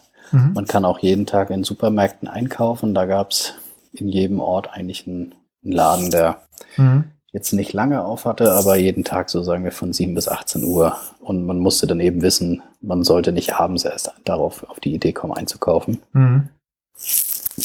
Und man ist in Ortschaften eigentlich alle 50 Kilometer vorbeigekommen und je nach äh, äh, Wegbegebenheiten hat es eben fünf Stunden gedauert oder eben auch nur zwei, um 50 Kilometer zu schaffen. Mhm. Und so konnte man eigentlich immer jeden Tag einmal groß einkaufen. Man konnte auch mal zweimal einkaufen oder konnte auch mal ein Eis essen zwischendurch. Mhm. Und dann ja, gab es hin und wieder diese Kaffeebars, wo dann einfach Männer sitzen, Bier trinken und rauchen. Mhm. Äh, da konnte man dann auch, da gab es, die haben dann oft so einen Pizzaofen einfach mit so Fertigpizza, die recht schnell dann auch serviert werden konnte. Hm, hm. Da wurde ich auch zum Schnaps eingeladen, das hatte ich aber dann leider ablehnen müssen. oh Gott, oh Gott, ja, das glaube ich. Wie war das eigentlich jetzt aus einem Sicherheitsaspekt heraus? Weil ich kann mir vorstellen, dass es einige fragen oder sich fragen. Ähm, wenn du da so ankommst, hast dein Rad einfach draußen hingestellt, bist reingegangen und fertig. Also war das soweit sicher oder hast du es angeschlossen oder wie hast du das gemanagt, wenn du allein warst? Also ich glaube, es war recht sicher, weil in den Gegenden ich habe immer so ein Hip-Lock kleines Schloss reingemacht, einfach mhm. um ein besseres Gefühl zu haben. Aber viele haben es nicht gemacht. Das, auch als wir Pizza essen waren, einmal hatte ich noch zwei andere Racer getroffen und mit denen Pizza gegessen. Die hatten das gar nicht gemacht. Ähm, und das sind oft so Gegenden gewesen, wo glaube ich, auch keiner mit Touristen so rechnet ab, aktuell. Oder sich sagt, na hier, wer hier Fahrrad fährt, der hat eh nie alle am Zaun. Ja, also ich hatte im Nachhinein erfahren, dass das alles die ehemaligen, äh, ehemaliges deutsches Gebiet war und die Mhm. nach dem Krieg eben abgezogen sind Mhm. und dadurch die Bevölkerung sehr geschrumpft ist und dann haben sie Vietnamesen, Ukrainer und aus Ungarn Mhm. eingeladen, da kostenlos zu leben und so ist es Mhm. so eine, ja, ziemlich Multikulti. schräge Kultur, aber na, nicht Mhm. so eine richtige, ja, es, man merkt, da ist eigentlich, das, das hängt alles nicht miteinander zusammen. Es Mhm. ist sehr, sehr einsam und jeder ist so für sich. Mhm. Und es ist auch niemand auf der Straße gewesen. Mhm. Und die Supermärkte waren eigentlich da, wo sich alle trafen. Mhm. Aber ich hatte jetzt kein Gefühl, dass man da irgendwie Angst haben müsste. Mhm. Da, es kommt ja nicht genau in dem Moment einer vorbei, der Fahrräder klauen möchte. So. Ja. Ja. Wie war Ja, das? ansonsten Mhm. Versorgung mit Wasser, das fand ich Mhm. sehr, sehr einfach. Eigentlich konnte man theoretisch aus jedem Fluss, wenn man so einen Filter hatte, ich glaube, Mhm. man konnte das Wasser auch so trinken. Es wurde zwar von dem André gesagt, er würde es nicht trinken, Mhm. aber es war alles Gebirgswasser, was ja sehr rein ist eigentlich. Mhm. Also Und war eine gute dann- Idee, diesen Filter mitzunehmen. Ich habe den zweimal genutzt und vor allem Mhm. in den, auf der letzten Etappe war, hat er mich quasi auch ins Ziel gebracht. Da Mhm. hätte ich sonst kein Wasser mehr gekriegt. Morgens um sechs wollte ich nirgendwo klingeln. Mhm. oder klopfen. Aber ich habe öfter mal einfach am Wegesrand, wenn da ein Restaurant oder Leute im Garten standen, äh, egal wo, habe ich einfach gesagt, hier könnt ihr mir die Flasche kurz auffüllen. Ich hatte nämlich immer keine Lust, deswegen extra einen Laden aufzusuchen und Ja. die Zeit zu investieren. So. Und die Flaschen waren schon, ich glaube, ich habe so sechs, sechs Liter am Tag getrunken. Ja. Ja, das kann Die ich mir mussten vorstellen. dann schon äh, mit zwei Flaschen hatten eigentlich gut ausgereicht. Ich bin oft nur mit einer gefahren, dass man die dann immer, dann hat man ja ein Kilo gespart. Aber man Mhm. konnte so oft nachfüllen, dass man da eigentlich keine großen Sorgen haben musste. Würde ähm, so ein Trinkrucksack, wäre das was für dich oder bist du da kein Rucksacktyp? So und Wenn ich Erster werden wollen würde, ja, dann, dann würde ich damit fahren. Sonst, äh, weil der spart ja einfach nur Zeit, ne? Aber er hat jetzt sonst nicht. ja, er spart Zeit, man hat halt den, was auf dem Rücken. Äh, Mhm. Ich weiß nicht, was ich ein bisschen nervig fand, dass man so viel am Lenker hatte. Mhm. Ich hatte da ja mein ganzes Schlaf-Setup drin und dann noch die Accessory-Pack, wo ich dann alles drin Mhm. hatte, was ich einfach so im Zelt, ja, weiß ich nicht, Mhm. noch ein bisschen Magnesium-Tabletten und Oropax, wo Mhm. ich die nicht brauchte, aber äh, Akku, Ladekabel und so drin. Ähm, das fand ich nervig und vielleicht kann man sich das mit so einem kleinen Rucksack nochmal weniger beladen am Lenker. Das fand Mhm. ich irgendwie am, am unhandlichsten, wenn man da so viel dran hat. Mhm. Mhm. Äh, aber zum Trinken würde ich das nicht nehmen. Da finde ich, ja, man kann auch mal einen Schluck aus der Flasche nehmen und man kann auch mal anhalten. Und äh, wenn man wirklich vorne mitfahren will, denke ich, macht das schon Sinn. Aber der erste hatte das jetzt, glaube ich, zum Beispiel auch gar nicht. Mhm. Das ist, glaube ich, so eine Erscheinung gerade, die ganz, ganz ja. toll, Ja, ja. toll ist. Ich weiß ich nicht, wenn man jetzt bei einem Rennen ist, wo man ganz wenig Wasserversorgung hat, ist das eine nette Sache, das zusätzlich mitzunehmen, wo man dann einfach sagt, okay, ich brauche mal fünf Liter für eine lange Strecke. Ja, also äh, gibt sicherlich mehrere Gründe auch dafür, gerade auch so um Zeit zu sparen. Ne? So, du hast das dann alles Mhm. griffbereit und hast dann halt nochmal zwei Liter teilweise da drinne. Das bringt dich ja ein bisschen länger ohne Pause durch. Ne? Du Ja. isst ja eigentlich auch während des Fahrens so und, und trinkst während des Fahrens. Also, hm. Naja, ich gucke mir mal so eine Taschen, so eine Dinger an. Aber Ja. ich glaube, ich hätte so, ich weiß nicht, ich bin froh, wenn ich nichts auf dem Rücken habe. So, das ist Es egal. gab ein paar, die damit gefahren sind. Mhm. Ich hatte immer eine Flasche zum Mischen von Sachen, wo ich dann mal Saft oder mal irgendwie Vitamin C-Tabletten und sowas reingebaut äh, Mhm. habe. Und eine hatte ich nur für Wasser. So. Und dann hatte ich die auch extra farblich unterschiedlich, dass ich so immer weiß, was was ist. Hm. Okay. Weil man bringt das ja sonst schon durcheinander, wenn man da mal mit zwei Flaschen zu einer Quelle rennt und so. Und ich wollte Ja. die eine dann jedenfalls sauber halten. Ja, ja nee, das stimmt schon. Ein guter Tipp. Ähm, sag mal, wie viele Stunden Schlaf pro Nacht waren notwendig? Also Sven Sky Gravel fragt, waren notwendig. Ich würde es jetzt so formulieren, wie viele Stunden Schlaf hast du geplant und wie viel hast du dann gemacht? Ja, ich hatte eigentlich immer so gedacht, sechs Stunden zu stoppen und Mhm. fünf Stunden zu schlafen sozusagen, weil Zeltaufbau, irgendwie nochmal runterkommen, hier irgendwie eine Nachricht zu verschicken, äh, dass es einem gut geht und wo man ist. Äh, An Familie hatte ich eigentlich immer gedacht, so ja, von zehn bis vier oder elf bis fünf und das habe ich eigentlich auch so durchgezogen. Und wenn ich mal bis eins gefahren bin, dann habe ich einfach den Wecker auch erst auf sechs gestellt. Hm. Ähm, Mir hat's gereicht. Ich glaube, ich habe so grob vier, fünf Stunden pro Nacht geschlafen. Ich bin manchmal vor dem Wecker aufgewacht, weil ich wahrscheinlich im Race-Modus war und dachte, Mhm. boah, ich muss weiter. Ja. Ähm, und in der letzten Nacht habe ich zweieinhalb geschlafen, weil ich wusste, ich komme ja ans Ziel und kann mich da wieder ausruhen. Ja, ja, da war auch der Adrenalin wahrscheinlich. Ja, und sonst wäre ich Adrenalin halt ja. nur Neunter geworden. Ja, Da dachte ich, dann äh, muss ich weiter. Ich bin auch da vom Wecker aufgewacht und hatte bei dem äh, Dot Watching gesehen, der hinter mir verfolgt mich, aber ich wusste, er hat noch den harten Berg vor sich. mhm. Deswegen habe ich die Zeit, jetzt mein Zelt zusammenzupacken und schaffe das noch. Aber er ist nah rangekommen. Du konntest noch runterrufen. Du Flasche, ich wäre Erster. Ah ja. Hätte ich einen Trinkrucksack, ja. Hätte ich einen Trinkrucksack, wäre ich Erster. Ähm, hier gibt es von Radel Dantler äh, noch eine zweite Frage. Äh, das hängt so ein bisschen mit dem Schlafen zusammen. Wie, äh, wie hast du regeneriert während des Rennens? Und da hatten wir uns jetzt auch im Vorfeld des Podcasts schon drüber unterhalten, dass das eigentlich die falsche Frage ist. Ja, so, also Mhm. aus meiner Sicht, weil das Rennen hat nichts mit Regeneration zu tun und eigentlich fährst du ja all out und regenerierst, wenn du dann im Ziel bist. Ja. Wie, Also ich hatte ja auch von Ja. ein paar Fahrer und Fahrerinnen im Nachhinein gehört, dass sie mal so einen Tag eingelegt haben, wo sie länger geschlafen haben, Hotel genommen haben und sich regenerieren wollten. Die sind aber auch nicht. nicht schneller geworden. Also Nee. Ich habe äh, ich hab an Regeneration nicht gedacht. Also ich habe auch vorher nicht gedacht, dass ich irgendwie die Zeit hatte, mich zu regenerieren. Ich glaube, der einzige Trick ist eben nicht zu übertreiben an den ersten Tagen, um Mhm. dann sozusagen die Zeit zu überstehen, dass man sich sozusagen selber richtig einschätzen kann. Hm. Also wie, ich meine, wie lange dauert eine Regeneration von 200 Kilometer Fahrt auf Full Power? Dann brauchst du vier Tage zum Regenerieren und dann ist das Rennen vorbei. Ja, also ich glaube, wenn du Regeneration brauchst, bei solchen Rennen ist es immer aus meiner Sicht jetzt ein gutes Zeichen dafür, dass du diese Endurance-Härte einfach noch nicht hast.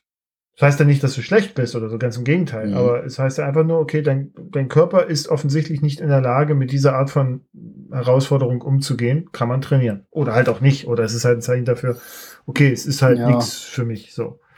Ja, genau. Klar kann man, kann man natürlich trainieren, diese Ausdauer, aber was da alles zusammenkommt, das, das muss man mal gemacht haben, um es dann vielleicht Mhm. auch erst, man trainiert ja nicht 1000 Kilometer fahren Nee. einfach mal so. Man, man fährt halt seine Tage und man fährt mal seine 200, 300 Kilometer. Aber man macht es ja nicht so am Stück, um sich, man ist ja auch am Ende, man braucht so viel Regeneration danach. Hm, ja. Ich hatte eher so das Gefühl, man, man muss halt die lange Distanz und die Zeit einschätzen und dann eben sagen, okay, in der Zeit kann ich keine, kann ich nicht Full Power gehen, sondern ich muss einfach auf 70 Prozent die ganze Zeit fahren oder so. Hm, was schon, was, Was schon eine enorme ist, Leistung ist. Ja, also Ja. das gerade bei den Sachen, die jetzt nach hinten raus, was du auch erzählt hast, dass das Rennen vor allem nach hinten raus nochmal an Geschmack zugelegt hat, ähm, ist das, glaube ich, nochmal wichtig, ja. Ähm, ich habe hier, also ich würde jetzt nochmal so ein paar Fragen von den, von, von Mhm. den äh, Leuten äh, aus, von Instagram mal mitnehmen. Ähm, es spricht hier auch quasi so ein bisschen an wie der Gunnar, äh, der Fotografie Gunnar. Wieso warst du dir so sicher, sechs Tage am Stück durchzuhalten? Da, das war ich nicht. Mhm. ähm, ich hatte, also ich bin kein Typ, der so aufgibt gerne oder, also mich stört es aber auch nicht, aber ich, ich, ich bin eher einer, der ruhig rangeht und sagt, so es dauert dann eben seine Zeit. Ich muss hier nichts überstürzen. Ich komme aus dem Beruf äh, Schriftgestaltung und Mhm. das dauert auch bis da ein, ja, das Pro äh, Projekt oder auch Produkt nachher fertig ist. Und das dauert manchmal zwei bis acht Monate. Mhm. Und man sieht keine Veränderung. Und so ein bisschen ist dieser Prozess quasi auch bei diesem Rad, Radfahren unendlich. Man fährt und fährt und man fährt mit 8 km den Berg hoch und man kommt nicht weiter gefühlt. Mhm. Ähm, dass ich jetzt körperlich durchhalte, da, da habe ich gedacht, okay, dann ist man eben langsamer. Man schafft es schon irgendwie. Mhm. Also da, da habe ich jetzt vorher gar nicht drüber nachgedacht, dass ich mir sicher sein kann, dass ich es schaffe oder dass ich es nicht schaffe, sondern man ist eben schneller oder man ist langsamer. Irgendwie Mhm. schafft man es schon. Hm. Äh, Jan Dob fragt, welche drei Ausrüstungsgegenstände waren essentiell für dich?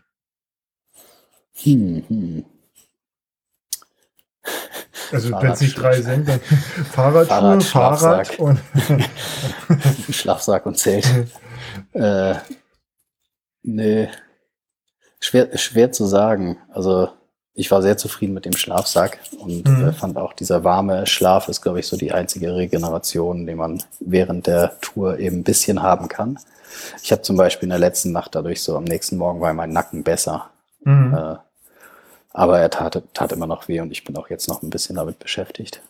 ja, man, ähm, man merkt, dass du auch noch ein bisschen erschöpft, also wirkst noch ein bisschen erschöpft. Vielleicht bin ich auch immer so, ne? Weiß ich nicht. Äh, nee, ich bin auf jeden Fall noch erschöpft. Ich habe auch eben vorher um 18 Uhr nochmal so einen Powernap gemacht. Den, Mhm. ja, äh, die ganzen Tage bin ich jetzt sehr müde und heute war mein erster Arbeitstag, wo ich auch langsam nur vorankam und da ein paar Telefonate gemacht habe, aber ich ein bisschen reingelesen habe, aber viel ging Mhm. nicht. Also viel denken Mhm. ging noch nicht. Na, jetzt, jetzt regenerierst du nämlich. Ne? Dann merkt Ja. man das mal so. Ja. Ähm, Nee, genau, drei Gegenstände kann ich so nicht direkt nennen. Ja. Ähm, ich war ganz zufrieden mit allem, was ich dabei hatte. Äh, ich war sehr froh, dass ich das erste Hilfeset nicht brauchte und mein Werkzeugset nicht brauchte. Hm.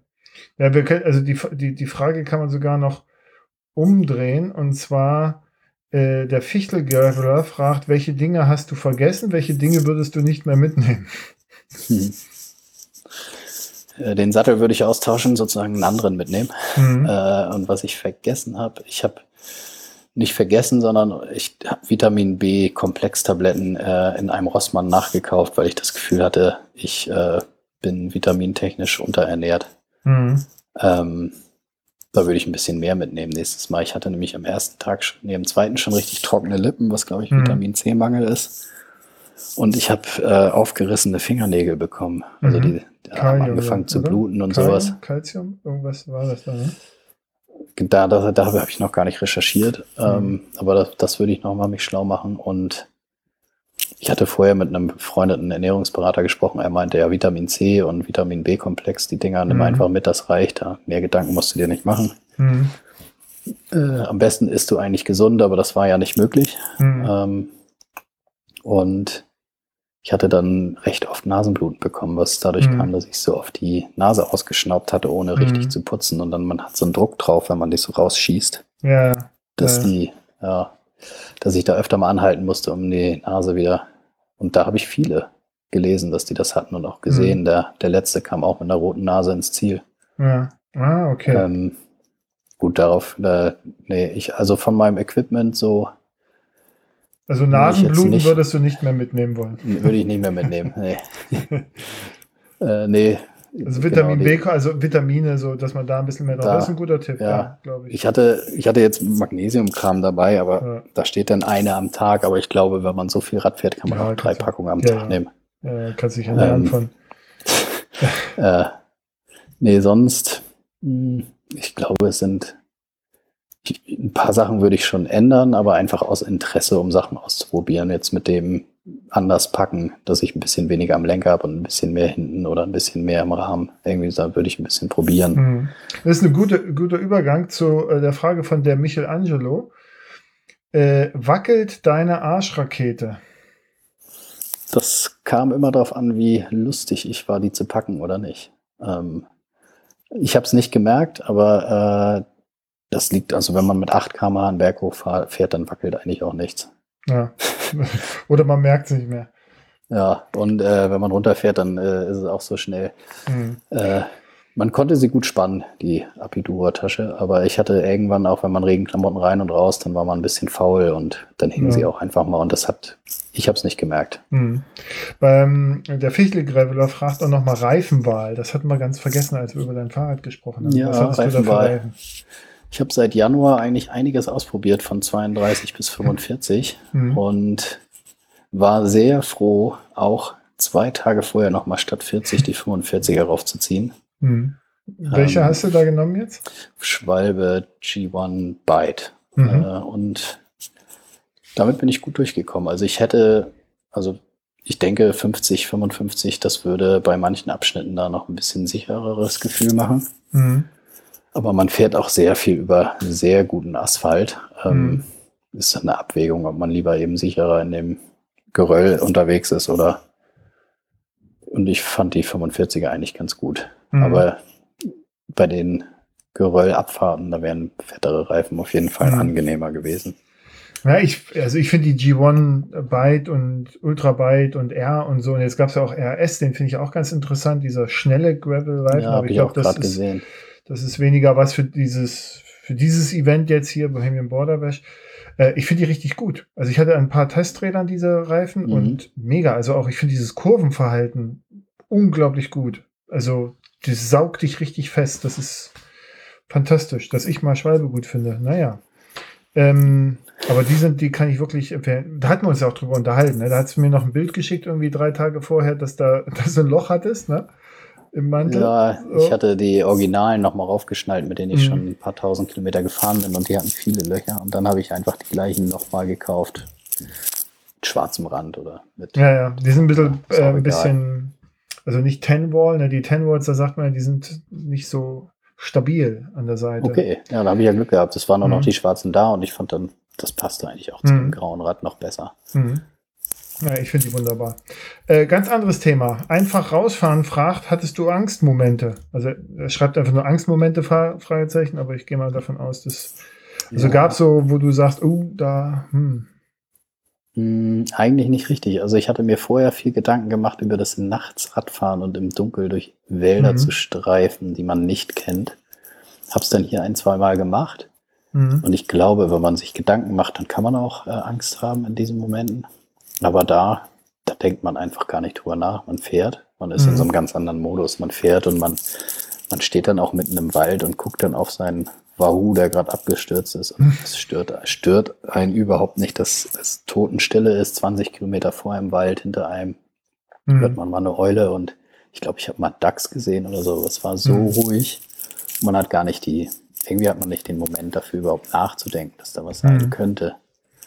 Äh, und sonst eher Angstmomente waren diese krassen, schnellen Abfahrten mitten im Wald, wo man ja dann irgendwie schon die Zeit rausholen wollte, die man ja bei den Anstiegen quasi immer verschenkt mhm.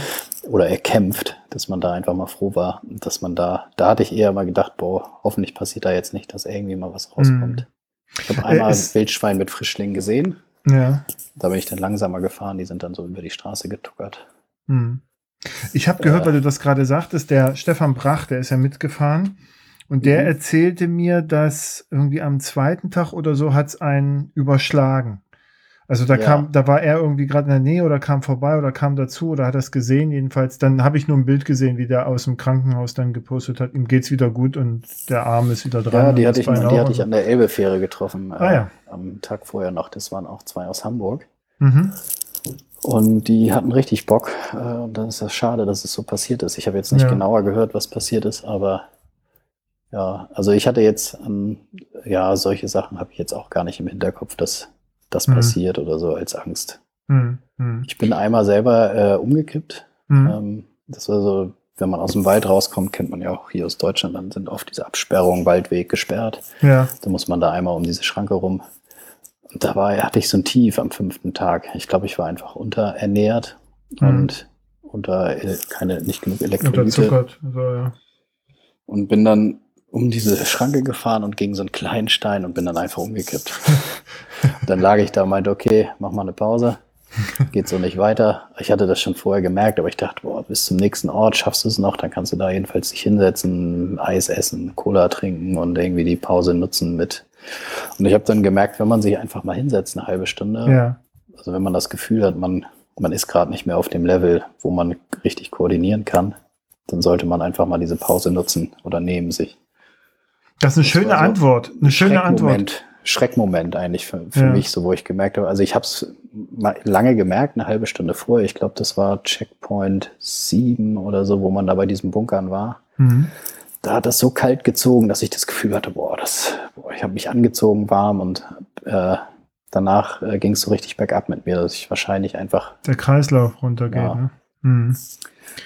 Äh, da, dieses Hinsetzen hat mir ja. dann am nächsten Tag auch nochmal geholfen. Da hatte ich das nämlich wieder und da sieht dann einfach diese Pause, halbe Stunde Eis essen und Chips essen und dass man dann einfach wieder echt frisch war. Hm. Das ist eine gute, äh, also ein guter Übergang auch zu der Frau. Oder du hast sie quasi eigentlich auch schon beantwortet. Der einfach rausfahren hat auch nochmal gefragt, was machen, wenn nichts mehr geht. So. Und da warst du ja offensichtlich jetzt ja. immer mal wieder an so einem Punkt, also dein mal Tag hinsetzen. 5 und 6 hatte ich genau. diese Dinger, ja. Und Tag 6 hatte ich dann ja wirklich, dass ich dann das Zelt aufgebaut habe. Da habe ich wirklich, da bin ich fünf Meter zurückgegangen, weil ich da wusste, da war doch gerade so eine Einfahrt mhm. äh, von einem Feld, also von dem Weg ab zu einem Feld. Irgendwie habe ich mich da fünf Meter zurück. Man geht ja eigentlich nicht zurück bei einem Rennen. Nee. Aber ich war so fix und fertig, äh, dass ich dachte, da war doch gerade was. Schöne weiche Mooswiese. Habe ich da mein Zelt hingepackt und einfach mal Pause machen. Ja. Mhm. Äh, letzte Frage aus den ganzen vielen, vielen Fragen. Ähm, es ist echt über 20 Fragen. Es ist wunderbar. Also vielen Dank hier nochmal an alle, die das, also finde ich, finde ich richtig klasse. Mache ich jetzt öfter. Ich glaube, es ist auch einfach ein spannendes, äh, dieses Bohemian Border Bash ist ein spannendes mhm. Ding in Europa. Also mhm. ja, ich habe jetzt Fall. auch gelesen, ja. dass es auch eines der härtesten weltweit gekürt wurde vom Tour Magazin oder sowas. Mhm. Okay. Ich glaube, wenn das äh, Tour-Magazin das sagt. Tour. ja, äh, stand äh, bei einem Post von dem Bohemian Border Bash ja. Race, da, ja, Tour und irgendwas, ich, ich weiß nicht, so schon ein älteres Magazin, ne? Gibt ja. schon länger. Also ich würde, äh, ganz ehrlich, jetzt mal, mal Spaß beiseite, ne? Ich habe, als ich im letzten Jahr mit Max, äh, der das äh, die Erstausgabe gefahren ist, drüber gesprochen hat, hat er gesagt, ja, es ist eigentlich ein ganz gutes Race, also mhm. anstrengend, ne, so und und alles, aber es ist ein ganz gutes Race so für Leute, die sich da mal mit beschäftigen möchten, die da mal so reinschnuppern wollen, weil und die Begründung war damals, es gibt sehr viel Versorgung, ne, also du kommst mhm. nie in so eine in diese Herausforderung mehrere hundert Kilometer keine Versorgung zu haben, so. Ja. Ähm, ich glaube aber, dass also dass das eine, also die Einschätzung stimmt ja auch, ist ja auch alles richtig, aber ich glaube, dass die, die Härte dieses Rennens, die hat sich jetzt so für mich in diesem Jahr, als ich dir unter anderem zugeguckt habe, als ich mich jetzt intensiv auch auf die Strecke vorbereitet habe, würde ich echt sagen, dass das ist ein ganz schönes Brett. Also das ist, da, da gebe ja. ich dem Tourmagazin durchaus recht, das ist hier in Europa definitiv eins der, der härteren Rennen. Und ich würde, so wie was du jetzt gerade erzählst, würde ich sogar sagen, dass das vielleicht sogar eine, eine, eine Spur herausfordernder ist als das Atlas Mountain Race. Einfach durch dieses ständige Hoch und Runter. Ne? Ich glaube, ja, das Ich habe ja keinen Vergleich, aber ich war mhm. sehr überrascht und habe mich ab Checkpoint 6 auch gefragt, boah, das muss ich jetzt noch zu Ende bringen. Mhm. Ähm, das ist echt hart und warum, warum äh, muss man das jetzt noch zu Ende bringen? Weil ich glaube, ein guter ja, Indikator ist, wenn du anfängst, den Race Director zu hassen. So, dann weißt du, okay, jetzt, sind, jetzt, jetzt reden wir über, über ein Level. Ne? So, und ja, also. Nee, aber das stimmt, die Versorgung ist total gut mhm. und somit äh, ist da eben keine Gefahr, sozusagen zu verhungern oder mhm. verdursten, sozusagen. Äh, dass man da immer sehr schnell in Zivilisation auch zurückkommt. Mhm. Der Radl Dantler, und das ist jetzt so die letzte Frage, äh, welchen, also fragt, welchen Rat hast du für einen Rookie, der am äh, Bohemian Border Bash Race teilnehmen möchte?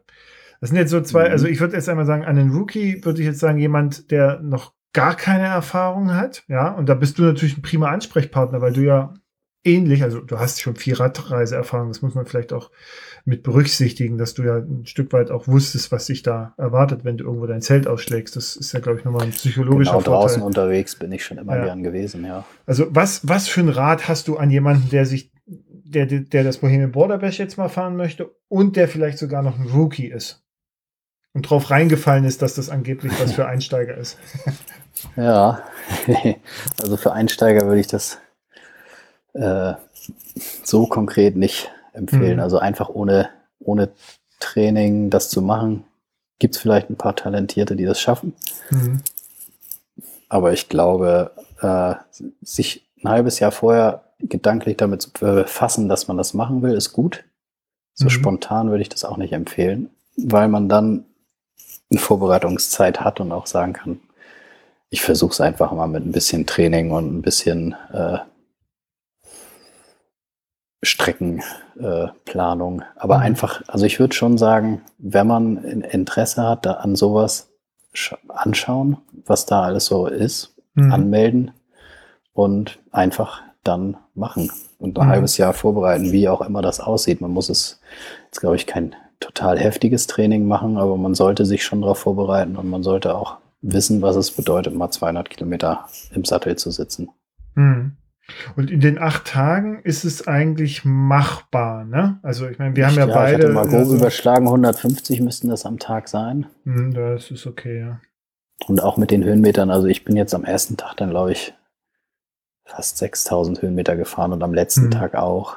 Hm, Äh, das ist schon heftig, also hm, mit 200 Kilometern, aber man kann sich das ja auch ein bisschen aufteilen. Ähm, hm, Das ist schon machbar in acht Tagen. Also ich glaube, wenn man jetzt eh ein Radfahrer ist und jede Woche seine Touren fährt, hm, dann ist die Fitness schon da, dann sollte man sich eher damit befassen, ob man so lange durchhalten will. Wobei ich finde, das ist sehr, sehr schwer zu wissen. Also ich von mir weiß das, dass ich Mhm. einfach ein langes Durchhaltevermögen habe und auch weiß, dass ich lange Durststrecken oder einfach langweilige Momente überstehe. hm, Anstrengende Momente, aber es gibt ja auch viele Menschen, die eher ungeduldig und schnelllebig sind, dass man Mhm. sich da schon Gedanken macht, will ich das überhaupt den ganzen Tag das Gleiche zu machen und das auch noch so, dass es anstrengend ist und so anstrengend, dass man vielleicht nicht immer Lust dazu hat. hm. Und dass der Körper einem vielleicht zwischendurch auch mal sagt, ich kann nicht mehr und dass man dann Mhm. dennoch die mentale Stärke. Und man, es kommt ja Mhm. immer mal wieder zurück, aber das muss man halt vielleicht auch erstmal wissen. Also bei mir war es dann bei Checkpoint 10 bis 11 war ich wieder so euphorisiert, dass ich Mhm. dachte, boah, toll, ich war die, so fertig jetzt die letzten 100 Kilometer. und jetzt geht es Ich will so, noch so zwei gut. Checkpoints. Und man, man vergisst dann die Leiden halt Ja. recht schnell. Und auch, ich glaube, nach zwei, drei Tagen habe ich gedacht, ja, also das mache ich jetzt nicht nochmal, hatte ich am Anfang Mhm. gedacht, hier. Also dasselbe jetzt so. Hm, Ich weiß ja jetzt auch, wie es ist, aber ich wusste schon, was anderes würde ich gern machen. Und aber nach drei, vier Tagen dachte ich dann, ja, wieso nicht? Also hm, jetzt weiß ich, was es ist. Jetzt weiß ich, worauf man achten kann, was man vielleicht besser anders machen Mhm. kann. Oder vielleicht verfahre ich es auch eher als Tourmodus dann in acht Tagen. Oder ich versuche es dann nochmal meine Leistung zu verbessern. Also hm, man vergisst sehr schnell die Leiden eigentlich. hm. Wie viel sind eigentlich ähm, durchgekommen? Äh, 26, 24 Okay. Solo und ein Paar. Okay. Also von den Paaren haben alle bis auf das eine eben Ja, abgebrochen. Ja. Und ich habe gesehen, eine, eine Frau oder zwei Frauen sind durchgekommen Eine Frau als Solo und die eine im, im, im Pair. Pair. Äh, Pair. Okay. Ja. Ja, gut. Gut, gut. Ja, gut, das ist, ja, ist eine, eine Scratch-Rate 60 Prozent ungefähr, ne? Also das kommt ja, hin. 57 hatte ich gerade gelesen bei Dot Watcher. Ah ja, ja, ja. Ne, das kommt hin. Das ist doch, ja. Aber das zeigt Ich- eben auch, dass es, ähm, ja, Aber ich glaube, es liegt auch daran, weil es eben sehr nah ist für Mhm. viele Deutsche auch, dass sie einfach sagen, komm, da fahren wir rüber, drei, vier Stunden und das Mhm. kennen wir doch alles hier. Wenn man jetzt zum Atlas Mountain Race fliegt, da ist, glaube ich, die natürlich die Selektion vorher von dem Aufnahmeverfahren ein bisschen krasser, aber auch der Aufwand, das alles eben zu machen, da beschäftigt man sich mehr mit. Ich glaube, dass viele sich nicht so damit beschäftigt haben, Mhm. wie anstrengend das wird. Hm. ja, Unterstelle ich denen mal. ja. Nee, das ist ja, also das ist ja auch gar nicht, ähm, also negativ gemeint. Ne? Ich glaube auch, dass es, dass die Moral. Ich habe es auch unterschätzt, ja. Ja, also dass, dass, dass diese mentale, moralische Vorbereitung entscheidend ist. Klar, ne, wenn du weißt, ey, ich investiere jetzt viel mehr, ne, um eben, weiß ich, nach Marokko oder nach Kirgisistan oder in, in die USA zu fliegen, um dort etwas zu machen, dass man sich dann vielleicht noch mehr drauf committet und hier sehr schnell in diese Falle tappt, so, ja, komm, ne, wir fahren hier ein bisschen, ist ja nebenan und kann ja, kann ja nicht so schlimm sein, ne? Und dann Mhm. ich meine, wir sehen es jetzt beim Trans-Balkan Race. Ich bin echt überrascht. Ja, so, also ich, ich hatte mal gedacht, so, oh, vielleicht fahre ich da auch mal hin. Jetzt, je Mhm. länger ich mir das angucke, ich meine, der erste ist jetzt da, äh, nach 100, weiß ich nicht, 40 Stunden, 160 Stunden Fahrt. Und da fährt auch der Axel, äh, äh, Brenner mit. Brenner, ich, hab- ja, hoffentlich habe ich Axel jetzt richtig ausgesprochen. Also Axel, der den zweiten Platz beim Silkwood Mountain Race gemacht hat. Und der Mhm. fährt dort mit und der ist jetzt, glaube ich, weiß ich nicht, dritter oder vierter Platz. Und ich meine, der, der kann treten. Ne? Also das ist Mhm. so. Und die haben alle zu fighten. Also das ist alles, das zieht sich für viele länger äh, hin. Das sind auch 1300 Kilometer. Das sind ähnlich viele Höhenmeter wie, ähm, wie Bohemian Border Bash. Ne? Wenn du da nämlich guckst, Sogar noch Das mehr, ist- ne? Ja. ja, so und und Und du denkst eigentlich, ja, geht, ne? aber die Strecke muss wohl so brutal sein, dass dort die Leute fallen, wie die fliegen. Also kommt jetzt auch Hitze noch hinzu und, und weiß ich, aber das ist klar, mhm. das ist immer was, ne? Aber das finde ich echt überraschend. So. Hatte mich auch gereizt, als ich jetzt die Strecke dann gesehen mhm. hatte. Aber aber mit dem Wissen, jetzt wäre da alles raus, sage ich so, nee, ich trete, nee, da habe ich keinen Bock, jetzt so zwei Tage zu fahren. Weiß ich nicht. Also, ich werde nächstes Jahr, wie ich das Bohemian Border Bash machen, das, ich bin jetzt gerade mit dem Andre da, äh, warte ich noch auf seine Rückmeldung, ob, ob ich das machen kann, weil ich ja Corona-bedingt mhm. nicht teilnehmen konnte, ob er mich dann einfach aufs nächste Jahr schreibt. Das will ich mir auf jeden Fall äh, geben, weil da war ja, ich, du hast es so der, schön. Ja. Der, der gibt sich da echt sehr viel Mühe vor Ort. Ja, eben. Äh, der, der liebt seine Strecke und man merkt auch, also er freut sich über jeden Bericht und über alles, mhm. was man so mit ihm merkt man richtig. Und auch die Abschlussfeier, da hat er sich sehr viel Mühe gegeben. Ja. Na, es ist auch jetzt sehr gut, ne, durch diese starke Dokumentation.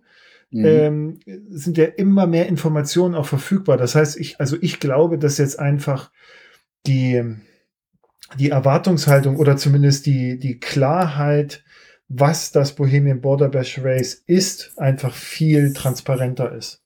Und ich denke auch, auch dass im nächsten Jahr, Jahr nochmal. Genau. Ja. Und ich denke, dass im nächsten Jahr daher auch eine andere Art von Teilnehmerinnen da am Start stehen wird. Ich würde mich freuen, wenn man das Doppelte da ist. Also, mhm. wenn man mal ein paar Leute mehr trifft, dann mhm. unterwegs, glaube ich, das wäre schon schön. Mhm. Und auch. Aber ich finde trotzdem, du fast 100 für die Veranstaltung ja. angesichts der Angebotsvielfalt. Ne? Also ich meine, das mhm. Transbalkan war ja dann auch zeitnah, also ne, vierter ist das, glaube ich, gestartet. Ähm, dann hast du jetzt noch so ein paar seichte Sachen wie das Gravity Festival, das war sich vielleicht, also weiß ich nicht, ob Leute, die zum Gravity Festival fahren, auch jetzt das machen unbedingt, aber das waren halt, es sind ganz viele Veranstaltungen, ne? so wo du sagst, ja. okay, ähm, ich weiß auch nicht, ob er, also es waren, glaube ich, immer noch Plätze frei. Vielleicht sollte er auch noch sowas wie so eine Art nicht Vorauswahl treffen, aber zumindest die Fragen sind ja auch beim, beim Atlas oder Silkwood Mountain Race ja eigentlich, haben die eher den, den, ähm, die Aufgabe, die Leute nochmal wirklich, also Kann sich, dass du dir, ja, dass du dir selber deutlich machst, worauf du dich hier einlässt eigentlich so. Das ist die Aufgabe, weil es sind ja auch ganz viele Leute mitgefahren, gerade beim Atlas Mountain Race, wo, wo, wo, man sich dann auch denkt, so, okay, aber du wusstest doch, worauf du dich einlässt. Wie, also, warum dann dieses Rad? Warum dann diese Erwartungshaltung? Mhm. So zum Beispiel. Ich glaube, dass das gar nicht so sehr die Auslese ist, sondern eher Vorbereitung, nochmal sicherstellen, dass man weiß, dass man sich jetzt kaputt macht. Äh, ist am Rad eigentlich was kaputt gegangen? Ähm, Nee, ich hatte ein, einmal ein Loch am mhm. zweiten Tag. Das habe ich dann gleich in eine Wurst reingesteckt und mhm. gut war. Mhm. Und ich habe jetzt am Lack Schäden gesehen von der äh, Ah, brauchst ein neues Rolle. Rad. Brauchst ein neues Rad. Ja, von der Apidura Rolle. Ich dachte, vielleicht frage ich mal nach so einem, so einem Lackstift. So ein Nagellack in Grau. Ja, ja und dann einfach äh, Folie drüber, ne? Also abkleben. Und Folie, ich hatte ja recht viel Folie drüber, aber ja. die Rahmentasche, die hing dann von oben runter und irgendwie hatte ich da an den Stellen dann ah, nichts. okay. Ja. Äh, genau, kommt jetzt Ach, da nochmal Folie drüber. Äh, sonst äh, habe ich nichts festgestellt. Mhm. Ähm, ich glaube, ich könnte mal eine Grundreinigung vertragen. Na. Also auch von den Innenteilen. Ja. ja, aber ist doch gut. Das ist doch gut. Also die, die Kassette ist noch ein Schuss und Kette auch und so. Was hast du jetzt für eine Kette? Du hast jetzt diese, die, die SRAM Mountainbike, ne? XX1 nee, oder so? die KMC. Ach, KMC, ja. Die ist gut eigentlich, ne? Ja. Oder? Ich glaube, der Typ im Fahrradladen, der die nochmal angeguckt hatte, zu einmal Schalt, Schaltvorgang checken, der meinte, dass die ja im gleichen Werk alle hergestellt werden. Ja. KMC auch für SRAM die Ketten herstellt. Ja, ja genau. Ja, super. Nee, das freut mich. Das freut mich sehr. Und jetzt Hat die große Frage. Was kommt denn als nächstes? Jetzt machst du das Rad sauber und dann, also, was sagst du deiner Frau und deinen Kindern nachher? Ich habe mit ja, Martin voll. gesprochen und jetzt folgendes. Ja, äh, wir hatten jetzt vorhin kürzlich das Atlas Mountain Race mal im Gespräch, aber das wird jetzt nicht als nächstes kommen, das wird irgendwann mal kommen. Mhm. Ähm, Jetzt wird erstmal so ein Overnighter kommen hier von Kiel, einmal rund um Hamburg bis äh, äh einmal in den Osten rein und dann mhm. so 500 Kilometer, so eine große Runde. Mhm. Mit einem Kumpel, der nächstes Jahr das Atlas Mountain Race fahren möchte. Mal mhm. sehen, ob es was wird. Mhm. Äh, und dieses Jahr sozusagen wahrscheinlich nichts mehr. Nächstes Jahr weiß ich es noch nicht, aber es soll schon gerne was kommen. Aber wenn dein Kumpel nächstes Jahr das Atlas Mountain Race fährt, dann muss ich das auch machen. Ja, ne? klar. Also kann man ja auch als Pair, also Tobias und ich, wir sind ja damals auch als Pair angetreten. So kam das eigentlich auch, dass wir erst, also dass wir zusammen gefahren sind, weil wir beide dachten, ey, lass mal als Pair anmelden, weil wenn wir uns mhm. jetzt einzeln anmelden, wir haben doch gar keine Erfahrung, weißt du, so im, im mhm. Sinne von Race. Es war ja auch das erste Race für uns. Äh, und da haben wir viel, eine viel höhere Chance, wenn wir uns als Pair anmelden, weil es ja nicht immer so viele Pairs gibt. Ähm, ich ja. glaube, dass er gar nicht danach auswählt, dass also Nelson guckt eher so was, ne, dieses, zum Beispiel, wenn du eine Radreisehistorie hast, das ist auf jeden Fall schon mal ein Pluspunkt, weil er dann genau weiß, okay, das ist jemand, der weiß, was es heißt, im Regen zu fahren, sein Zelt aufzustellen, sich um Essen zu kümmern, der weiß ziemlich genau, wie er selber tickt und so weiter. Also das sind so ein paar mhm. Eigenschaften, die man da, glaube ich, haben sollte. Ich weiß gar nicht, wann das nächstes Jahr ist. Na, wenn er im Februar. Und dieses Jahr ist es nur wegen Corona. Gefunden auf, äh, auf Oktober geschoben. Also das ist jetzt im Oktober das, das nächste Auf der Webseite steht nämlich Oktober 21. Ja, ne, also die Website, das ist, äh, das ist nicht so sein, seine Stärke. Mhm. Also in, in, es ist in diesem Jahr äh, nach wie vor mein Wissen jetzt, äh, äh, mhm. dass es im Oktober stattfindet. Und ähm, im nächsten Jahr, wenn Corona jetzt nicht dazwischen kommt, ähm, wieder regulär im Februar, was ich sehr wünsche. Also was ja. ich Nelson sehr wünsche. So. Ja, nee, das finde ich sehr spannend, einfach auch, weil ich die Gegenden sozusagen mag, wo einfach nichts ist. Ja, ähm, da hast du so, ganz viel davon. mich. Sonst äh, hier in Deutschland hat Taunus Bikepacking, fand ich ganz mhm. interessant, einfach vom, mhm. ja, ist nicht so weit weg, hat ein nettes Profil, mhm. nette Landschaft. Mhm. Und dann auf den Kanaren fand ich diese Gravel Edition Gran Guanche ja, genau. Fand ja, da habe ich auch spannend, ja. weil die nicht so lange geht und da dachte ich, vielleicht kann man damit eben, da würde ich als Pair dann mal überlegen mit einem mhm. Kumpel und seiner Familie, dann machen die Frauen Urlaub da und wir machen drei Tage mhm, gib ihm. Hardcore. Ja. ja so, das, so, das sind so Sachen, die ja hier sind. Und sonst irgendwann reizt mich das North Cape 4000 mal, also eher so mhm. als so eine längere Midlife Crisis mhm. vielleicht nochmal zu bekämpfen. Ja. also meine Midlife Crisis dauert jetzt schon seit über fast 30 Jahren. So, also ähm, das versteht, okay. das verfestigt sich auch. Ja, es äh, scheint eine gute zu sein. Ja, ich hoffe sehr. Naja, ich peile jetzt ehrlicherweise an, ähm, also nächstes Jahr das Bohemian Border Bash Race und dann äh, werde ich 20 also für 2025 habe ich mir jetzt die Tour Divide mal ins Buch geschrieben. Okay, ist, ist das die drüben? ja, Amerika? genau. Also die ja, startet jetzt okay. übermorgen, also heute ist der 8. Juni. Mhm. Äh, am 10. startet sie offiziell wieder nach äh, längerer Pause die alte Strecke über 4000 Kilometer in Banff. Ja. Und ähm, da geht's los. Und da fährt nämlich der Matthias mit, ist der Chefredakteur von der Bikebild, der Matthias Müller, der fährt dort mit zusammen. Also man kann nicht als Pair dort fahren, man fährt dort immer als Solo und zusammen mit dem Markus mhm. Weinberg, ähm, der ja, hier Jonas Deichmann und so. Ähm, die beiden äh, fahren da und wollen das auch so ein bisschen dokumentieren und ähm, ja, also ich drücke den beiden die Daumen. Ich habe nur gerade gesehen, dass von einigen Radlern äh, die Räder und Ausrüstung nicht angekommen ist. Also die haben jetzt Spaß ähm, mhm. Und es fahren jetzt auch Sofiane Sahili fährt, glaube ich, dieses Jahr.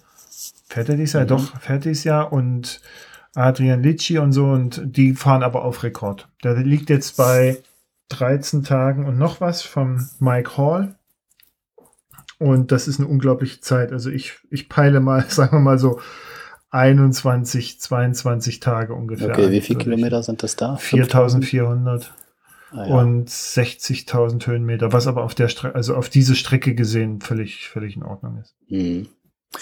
Ja, mich persönlich interessieren jetzt erstmal so in Europa die Länderdurchquerung, finde ich ganz spannend, mhm. wenn man einfach mal sagt, so ein, ein Land pro Jahr mhm. oder so, dass man da einfach nochmal ein bisschen was kennenlernt auf eine andere Art und Weise. Auf jeden Fall, ja. ja. Und das mit dem Veranstaltung und Race-Charakter, das finde ich auch immer ganz spannend und ja, für mich wäre Tour ja. Divide halt eher so eine ähm, ähm, Erfahrung Amerikas, ja. So, also mhm. klar, ne, so kann ich das machen. Die Landschaften sind ja so gigantisch, da kannst du auch tatsächlich 200 Kilometer fahren, da, also du kriegst ja genug mit, ne, so.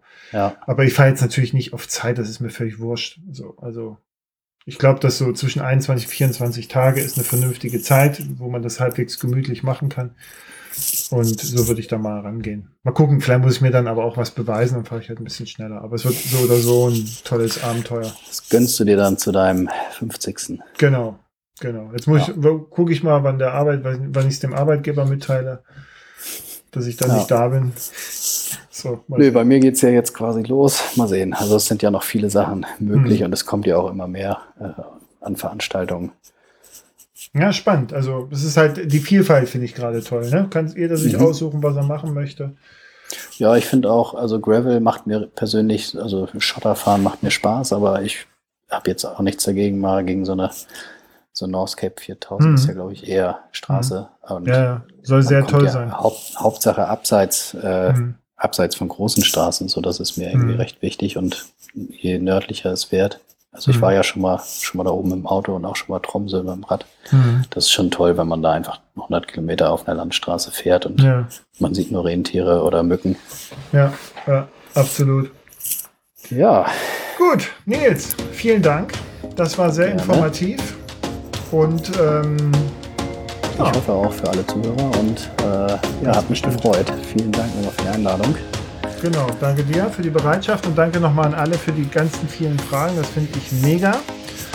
Und äh, ja, jetzt kann ich auch schon einen kleinen Ausblick äh, geben, was vielleicht jetzt kommt. Also ich werde mich äh, vielleicht definitiv äh, mit Gunnar unterhalten, was Bikepacking Barcamp. Und ich spreche demnächst hoffentlich, wenn er sich denn jetzt meldet mit einem Termin mit Tom äh, Gela aus Leipzig über Seven Serpents wenn das so richtig heißt. Und natürlich seine Kehrtwende-Tour und überhaupt und äh, da auch über das Gravity Festival, wo er jetzt am Wochenende war und dort auch Fotos gemacht hat.